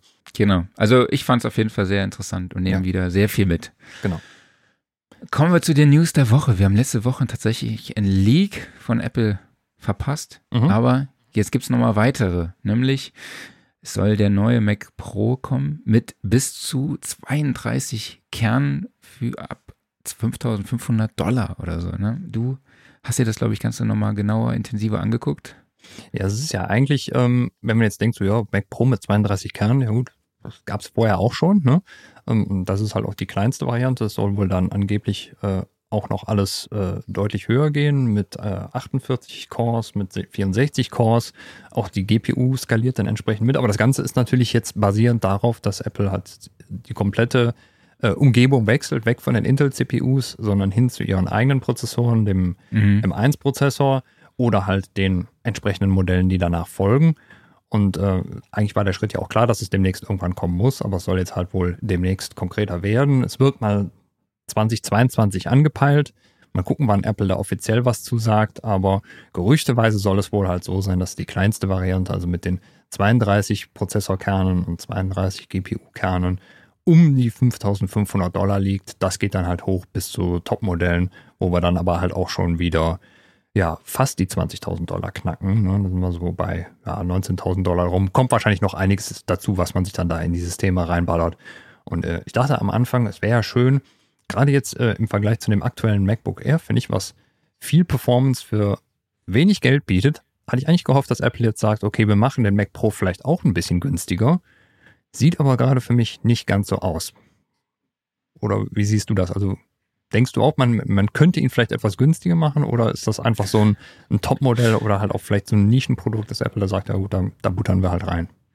Ja, ich als Konsument würde mir natürlich wünschen, wenn er etwas günstiger zu haben wäre. Ne? Ähm, ich finde jetzt 18.000, 19.000 US-Dollar ist natürlich schon eine Nummer, ist, denke ich mal, für Video-Editing, Videobearbeitung, vielleicht braucht man dann diese Ressourcen. Ähm, Im Audiobereich glaube ich es eher nicht. Ähm, aber da ist der, der M1 jetzt auch noch ziemlich stark. Da kommen ja auch bald der M1X, also die neuen RM-Prozessoren. Bin ich auch mal gespannt, was die dann halt bringen. Auch, ja, ich kann eine Frage, glaube ich, jetzt nicht so hundertprozentig beantworten, aber ich finde es halt schon, für mich ist es jetzt nix, sage ich jetzt einfach mal. Vielleicht ist halt auch die, die kleinste Version auch schon mehr als ausreichend, weil ja gerade der M1 eben auf den äh, auf der optimierten Software auch schon super viel Leistung gebraucht hat, äh, gebracht hat Mhm. und die äh, Intel-Prozessoren teilweise richtig nass gemacht hat. Und wenn man das Ganze jetzt eben äh, hochskaliert ähm, und sieht, was dann noch vielleicht möglich sein könnte, vielleicht ist es dann schon so, dass tatsächlich die kleine Version für äh, 5.500 äh, wie ein absolutes High-End-System dasteht und man die noch größeren Systeme wirklich gar nicht mehr selber braucht, sondern das ist dann wirklich halt für absolute Profi-Anwendungen. Genau. Aber wir werden sehen. Also es, es kommt auf jeden Fall was. Ja, außerdem sagt Apple Adieu zum iMac Pro. Der, die Serie soll eingestellt werden. Da beginnt jetzt der Abverkauf. Mhm. Ähm, es wurden aber halt auch schon neue Fotos eines einer farbigen iMac-Serie geleakt. Da bin ich auch gespannt. Das war die Meldung, die wir letzte Woche ein bisschen übersprungen hatten. Ähm, ja, mehr kann ich dazu eigentlich gar nichts sagen. Oder? Ich find's, äh, Ich finde es interessant, ähm, war aber auch irgendwie so ein bisschen, fand ich abzusehen, weil ich fand, der iMac Pro hat sich nie so abgegrenzt. Also der war irgendwie immer so das Zwischending zwischen dem, ähm, dem Mac Pro und dem iMac. Und ähm, du hattest ja auch noch damals den Unterschied zwischen, du hast halt entweder die, die Intel Core-Prozessoren im iMac drin oder eben die Xeon-Prozessoren im iMac Pro und im Mac Pro drin. Und das fällt ja jetzt weg, weil jetzt ist es ja nur noch eine einzige Plattform halt mit dem M1-Prozessor. Und ähm, im Endeffekt, glaube ich, hast du jetzt dann einfach die klare Abgrenzung und sagst, okay, du hast den iMac, das ist halt der ganz normale Rechner und du hast den Mac Pro, das ist halt dann, ja, die, die absolute Rechenmaschine. Ne? Aber dieses Mhm. Mittelding ähm, war ein- wahrscheinlich ein interessantes Experiment, aber hat sich vielleicht auch nicht so gut verkauft, weil er war auch ziemlich teuer eigentlich, fand ich. Genau, dann wurde released oder geleakt, je nachdem, wie man es nennen will, dass Apple wohl an Kontaktlinsen arbeitet, die die VR-Brille ersetzen sollen. Ne? Das, die arbeiten an einer Technik, die wohl aber erst 2030 oder 2040 äh, wohl denkbar ist. Problem ist natürlich jetzt im Moment noch der Tragekomfort Komfort und eben die Stromversorgung durch, durch Akkus. Ich denke mal, wenn man so, vielleicht kann man sich einfach einen Akku hinters Auge pflanzen oder so, keine Ahnung. Ja, äh, wie sie das dann ne? umsetzen. Ne? Ja, es, Du würdest dir einen Akku hinters Auge pflanzen? Oder? Ja, vielleicht nicht, aber allein schon diese Vorstellung, also das hat ja jetzt richtig schon was von, äh, äh, von Sci-Fi und äh, absolut. Ja, und äh, aber ich, ich denke auch, also das ist was, da sind wir sehr, sehr weit von entfernt und Apple wird ja auch nicht der Einzige sein, der an sowas experimentiert. Ähm, ich meine, wir haben vor diversen Jahren schon Google Glasses gehabt, was sich nicht durchgesetzt hat, was ich bis heute nicht verstehe, warum das nicht eigentlich schon Standard ist, sowas. Und wenn noch nicht mal das in Form von einer normalen Brille akzeptiert wurde, und äh, Standard geworden ist, dann sind wir, glaube ich, bei Kontaktlinsen noch ganz, ganz weit entfernt. Aber ja, mal sehen. Irgendwann wird es auf jeden Fall, wird sowas kommen und wird Standard werden. Äh, zuerst wahrscheinlich mal in Brillenform und dann mit Kontaktlinsen, aber ich fände es total super. Also, ja, aber Kontaktlinse ist, ist ja eigentlich noch aufwendiger als ja, Brille. Viel, viel, viel aufwendiger. Ich ne? meine jetzt nicht von der Entwicklung, sondern halt auch vom von der Usability her. Ja. Ne? Also ist ja, du ziehst ja, ja einfacher eine Brille an als dir so da so Kontaktlinsen irgendwie reinzusetzen, wo du noch irgendwie gucken musst, okay, ähm, wie kriege ich das Ding mit Strom versorgt? Mhm. Und ähm, ja, vielleicht musst du irgendwie, vielleicht werden da diese, diese drahtlos Ladestationen von Apple dann eingesetzt, sodass du dann so eine Platte irgendwie am Kopf hast oder so. Ja, also, aber das sind wir in einem absoluten Sci-Fi-Bereich, aber halt äh, allein die normalen Brillen, die finde ich schon toll. Ne? Und äh, wenn man das Ganze jetzt mal weiterspinnt, also man, wir haben doch zum Beispiel, wann war das denn vor haben wir vor zwei Wochen oder so darüber gesprochen, über dieses ähm, Cork Gadget in VR, wo du halt dein, dein Studio in VR um dich drumherum projiziert bekommst. Ne? Und klar, mit mhm. so einer riesigen VR-Brille auf, das ist halt der momentane Standard. Wenn das alles irgendwie ein bisschen kleiner und kompakter wäre, das wäre ja total geil. Wir sind noch weit davon entfernt, aber man, man darf auf jeden Fall gerne schon mal spinnen und hoffen, dass sich da in der Hinsicht was tut. Absolut. Ja, dann eine Meldung, die wieder zum Thema Klaus Beats Steineck, Steinberg-Ecke passt. Ich habe vergessen, den, den äh, Sound einzuspielen, verdammt. Mhm. Der E-Licenser soll bald der Vergangenheit angehören. Mhm, genau. Da gab es eine, äh, eine Twitter-Nachricht von Steinberg, ähm, die halt, ähm, sie war nicht super konkret, aber ähm, sag mal, es lässt sich insofern zusammenfassen, als dass sie irgendwann sagten, sowas wie äh, Future will be dongle free. Weil einer der großen Kritikpunkte, den viele User haben, ist, dass Steinberg halt immer noch einen Dongle benutzt, den E-Licenser. Der finde ich persönlich sehr gut funktioniert. Also der ist viel, viel stressfreier als so die anderen Lösungen, wie jetzt zum Beispiel ein iLog. Aber ähm, klar, ich meine, wenn du dein QoS eben mal auf einem anderen Rechner benutzen willst, dann musst du halt diesen Dongle mitnehmen. Das ist, finde ich, teilweise eine coole Lösung, weil du kannst es halt eben auf so vielen Rechnern installieren, wie du willst. Du bist eben nur daran gebunden, dass du diesen Dongle dran steckst. Während bei anderen Lösungen, da hast du dann halt leider das Problem, dass du zum Beispiel das Ganze nur zweimal installieren darfst. Was machst du, wenn du jetzt drei Rechner hast? Dann musst du den einen abmelden, musst den anderen wieder anmelden. Auch nicht immer die optimale Lösung. Aber anscheinend war halt jetzt der Aufschrei, Anführungszeichen, so groß, dass sie gesagt haben, okay, wir überlegen uns Alternativen. Was das sein wird, weiß man noch nicht. Und äh, wann das passieren wird, weiß man auch noch nicht. Aber es wird sich halt irgendwas tun. Und äh, ja, sagen wir mal so, die Diskussionen gingen natürlich direkt los. Also viele haben direkt rumgeschrien und gesagt, oh, Steinberg fängt jetzt mit einem Abo-Modell an, obwohl sie überhaupt nichts von erwähnt haben. Und ähm, ich glaube auch ehrlich gesagt nicht, dass sie das machen werden. Aber ähm, ja, man, man weiß halt nichts Genaues. Ne? Ähm, eigentlich persönlich finde ich sogar ein bisschen schade, dass der E-Licenser weg ist, weil er war halt total stressfrei. Aber äh, sagen wir mal so, wenn es noch eine bessere Lösung gibt und äh, das noch alles einfacher funktioniert, ja super, cool. Warten wir mal ab, was da kommt. Aber hat er nicht auch Performance gefressen? Ich glaube, das war ehrlich gesagt immer mal ein Gerücht. Also ähm, vielleicht auf einem ähm, Uralt-System oder sowas, aber also mein Rechner ist mittlerweile fast zehn Jahre alt und ähm, da merke ich absolut nichts, dass der in irgendeiner Form die Performance runterziehen würde. Also das mag vielleicht mal ganz am Anfang wirklich so zu den, äh, äh zu den ersten Version, wann, wann kam der erste E-Lines? Ich überlege gerade, war der Cubase SX, glaube ich. Ja, es gab früher schon Dongles, das ist richtig. Ähm, also das waren dann diese ja. typischen für den für den Druckerport, aber ich glaube, der erste E-Licenser war, glaube ich, das erste Cubase SX oder so. Ähm, da gab es nachher dann auch mal eine Nachfolgeversion von. Die habe ich mir dann auch mal bestellt, die wohl angeblich, glaube ich, schneller sein sollte. Man merkte das auch beim iLog. Da gab es ja nachher dann Versionen, da passten mehr Lizenzen drauf und die sollten auch schneller sein. Und ähm, aber ich persönlich habe da nie einen Unterschied gemerkt. Also als ich meinen E-Licenser mal abgegradet habe, nee, also mag sein, dass es da vielleicht irgendwelche Spezialsituationen gibt, wo der mal rumzickte. Das kann dann aber auch vielleicht wieder damit zusammenhängen, ähm, an welchem USB-Port das Ding hängt und äh, wie der USB-Chipsatz ist. Und da gab es ja keine Ahnung, was also alles, was da für ein Rattenschwanz dran hängt. Ähm, nee, ich würde sagen, das ist eher, eher ist das Voodoo oder halt Spezialsituation. Ja, aber alles potenzielle Fehlerquellen, ne? Potenzielle so Fehlerquellen. USB-Hub und so. Ja, richtig.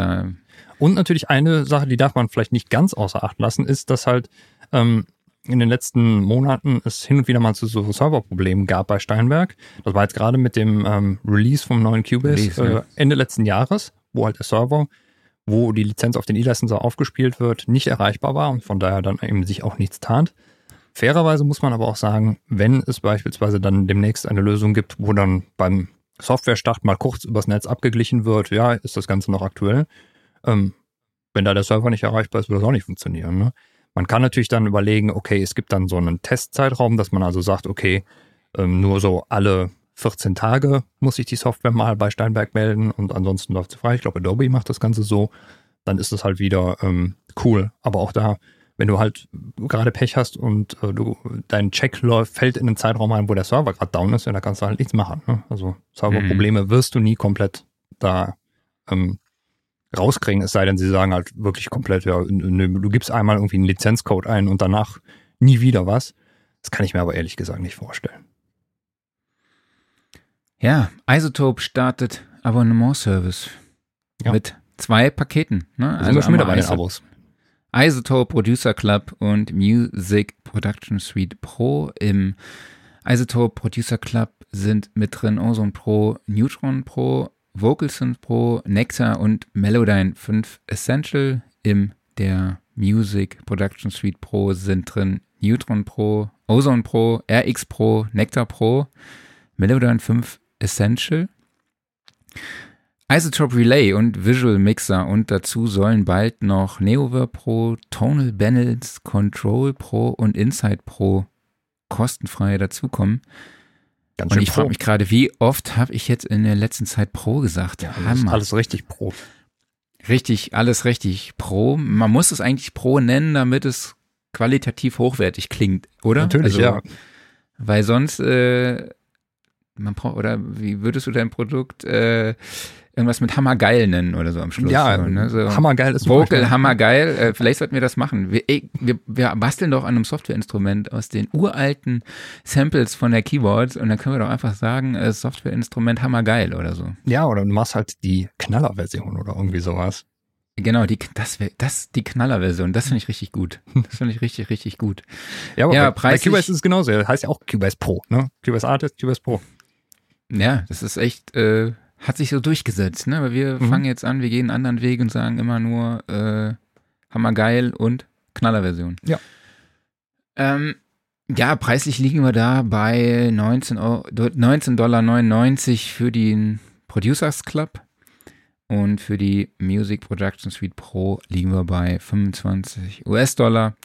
Man kann jederzeit kündigen, was ich ganz cool finde, aber dann hat man natürlich auch keinen Zugriff mehr auf die Plugins. Mhm. Ist natürlich, wenn man an, wenn man alte Produktionen nochmal aufruft. Klar, wir haben schon so oft über Vor- und Nachteile der Abo-Modelle gesprochen. Ich finde es cool. Klar, man muss jetzt nicht irgendwie 1000 Dollar für ein Plugin-Pack ausgeben, wo alles mögliche drin ist, wo Sachen auch vielleicht gar nicht dabei sind, die man nicht braucht. Sind jetzt vielleicht hier in dem Abo halt auch nicht drin. Man zahlt dann lieber einen kleineren Preis von jetzt hier 20 US-Dollar Allerdings frage ich mich, äh, wie viele Abos braucht ein Mensch noch, ne?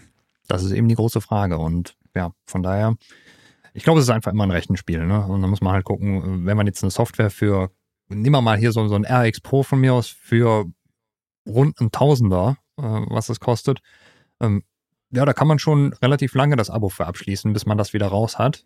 Aber ähm, andererseits, äh, ja, das Ding hast du dann halt auch für Jahre, ne? Aber Mhm. Ja. Man weiß es nicht genau, ne? Immer, kommt immer ganz auf den, den Spezialfall an. Absolut. Ja, Aufreger der Woche. Eine traurige Nachricht hat uns erreicht. Ähm, Lou Ottens ist gestorben. Dem, es wird, der wird wahrscheinlich vielen von euch nichts sagen, aber er war wirklich maßgeblich an der äh, Entwicklung der Kassette, also der Kompaktkassette beteiligt und auch an der Entwicklung der CD. Ähm, und ja, unsere Gedanken, unser Beileid geht an seine Familie und an seine Freunde. Ähm, und wir wollen uns einfach mal kurz nochmal die Kassette in Erinnerung rufen. Also für mich war das wirklich ein Medium, was meine Jugend stark geprägt hat. Wie sieht das bei dir aus? Absolut, ja, klar. Ähm, einfach noch Tape mitschneiden und äh, sei es Mixtapes für sich selber machen oder halt einfach dieses, ähm, du nimmst dir die Plattensammlung vom Papa und äh, schneidest dir dann quasi deinen eigenen Sampler zusammen. Das hat halt einfach tierisch Spaß gemacht, ne? einfach damit herumzufummeln. Und äh, im Endeffekt sind das ja auch so die ersten Schritte überhaupt Richtung Aufnahme, die man damals gehen konnte. Nämlich, äh, du hast Ja, irgendwie so absolut. deinen kleinen Kassettenrekorder zu Hause, wo ein Mikro drin eingebaut war, schmeißt die Kassette rein, drückst auf Aufnahme und dann machst du irgendwelchen Spaß vor dem Mikrofon und äh, das ist dann auf einmal aufgenommen, ne? Wahnsinn. Und das kostete auch fast nichts, ne? Ich meine, was kostet eine Leerkassette? Vier, vier Mark damals oder irgendwie sowas, ne? Oder fünf Mark. Das, ging alles. Ja, ne, damals äh, Musik aus dem Radio aufgenommen oder Ja. eigene Radioshows mit Freunden produziert. Das war Mhm. praktisch der Vorgänger der Podcasts. Da habe ich mit so einem Ja. DIN 5-Pol-Mikrofon an einem uralt Kassettenrekorder schon Radiosendungen aufgenommen. Wir haben dann immer so über die Mädels der Grundschule gesprochen oder so. Mhm. Und ähm, ja, ich fand das immer ein sehr, sehr cooles Format. Äh, Fände ich auch besser als die CD oder so. Also mit der CD konnte ich nie irgendwie wirklich was anfangen. Audioqualität jetzt mal außen vor. Ähm, aber du, ich weiß gar nicht, wie viele Benjamin Blümchen-Kassetten ich überspielt habe mit irgendwelchen anderen Kram. Ja, ich meine, allein schon der ganze Hörspielsektor, das war alles hauptsächlich auf Kassetten unterwegs, ne? Weil die Kassette, das war das portable Medium, ne? Und äh, die waren halt auch ähm, einfach noch viel, viel verbreiteter in den ganzen Kinderzimmern als CD-Player. Ne? Also von daher, wenn es jetzt irgendwie die neue TKKG oder drei Fragezeichen-Kassette ist, ähm, ja, das kam ja auf, auf Kassette ins Kinderzimmer. CD dann viel, viel, viel später. Ja. Okay, ähm, Workflow der Woche. Ich habe mich dabei erwischt, wie ich nach einem Phono-Entzerrer gesucht habe. Oh. Also nach so einem RIAA-Filter. Mhm. Und dann mich dazu entschieden habe, was von Behringer zu kaufen, statt einem No-Name-Produkt. Den habe ich auch. Echt? Mhm. Der liegt hier in der Ist der gut? Schublade. Ich habe ihn, glaube ich, einmal benutzt oder sowas, weil ich, ich musste was von der Platte aufnehmen, aber ich habe halt selber keinen Plattenspieler. Und äh, ja. Äh, Ey, ich Dafür ist auch sehr den ab. günstig. Ich kauf dir den ab. Ja gut, dann Ja, also wirklich. kein Problem. Ja, also Schenk ich habe dann einen gerne. gesucht, so um die 25 Euro oder so. Also dann im hochpreisigen Segment geht's dann so ab 100 Euro los von Herstellern wie Rolls oder ART oder wenn man radial guckt, ne, 230 Euro. Das, die haben natürlich auch einen krassen Funktionsumfang. Ne? Also ich brauche halt wirklich einfach nur, ich muss da mit Cinch rein, muss da mit Cinch wieder raus oder mit Klinke raus. Ne? Also egal. Also für mich muss das Teil nicht großartig viel mehr können, aber äh, fand ich dann schon interessant, dass ich mich dabei erwischt habe, okay, ich kaufe lieber Behringer als No-Name-Produkte. Es gibt aber halt auch teilweise von Behringer echt geile Lösungen, ne? Und ähm, Mhm. das sind dann, in der Regel sind das so totale Spezialfälle, die man auch nicht unbedingt auf dem, äh, auf dem Schirm hat. Aber nimm mal beispielsweise dieses, ähm, dieses Messmikrofon von Behringer. Das war, ähm, abgesehen von den absoluten High-End-Profi-Modellen, bis vor einiger Zeit eigentlich so ziemlich das einzige Messmikrofon, was du für einen akzeptablen Preis bekommen konntest. Kostet, glaube ich, irgendwie, war das 30, 40 Euro rum oder sowas. Und das ist eigentlich fast überall der Standard, was benutzt wird, ne? Also gerade wenn du mit so Tools wie beispielsweise hier dem, dem Room EQ Wizard mal rumläufst und deinen Raum einmisst, ne, dann ist das ein ganz wunderbares Werkzeug. Das ist dann ein Spezialanwendungsfall, aber da gibt es dann halt von Behringer die Lösung. Also das große böse Behringer, was immer nur alles klont, hat auch so diverse Sachen in petto, äh, die richtig cool sind. Offline-Modus, hast du was? Nee, gearbeitet habe ich. Ansonsten habe ich aber nichts konsumiert. Ja, ich bin immer noch bei Star Wars, John Williams, einfach auch großartig. Sogar meine Frau meinte dann neulich, oh, die sind ja gar nicht, doch gar nicht so langweilig, wie ich sie in Erinnerung hatte, die Filme.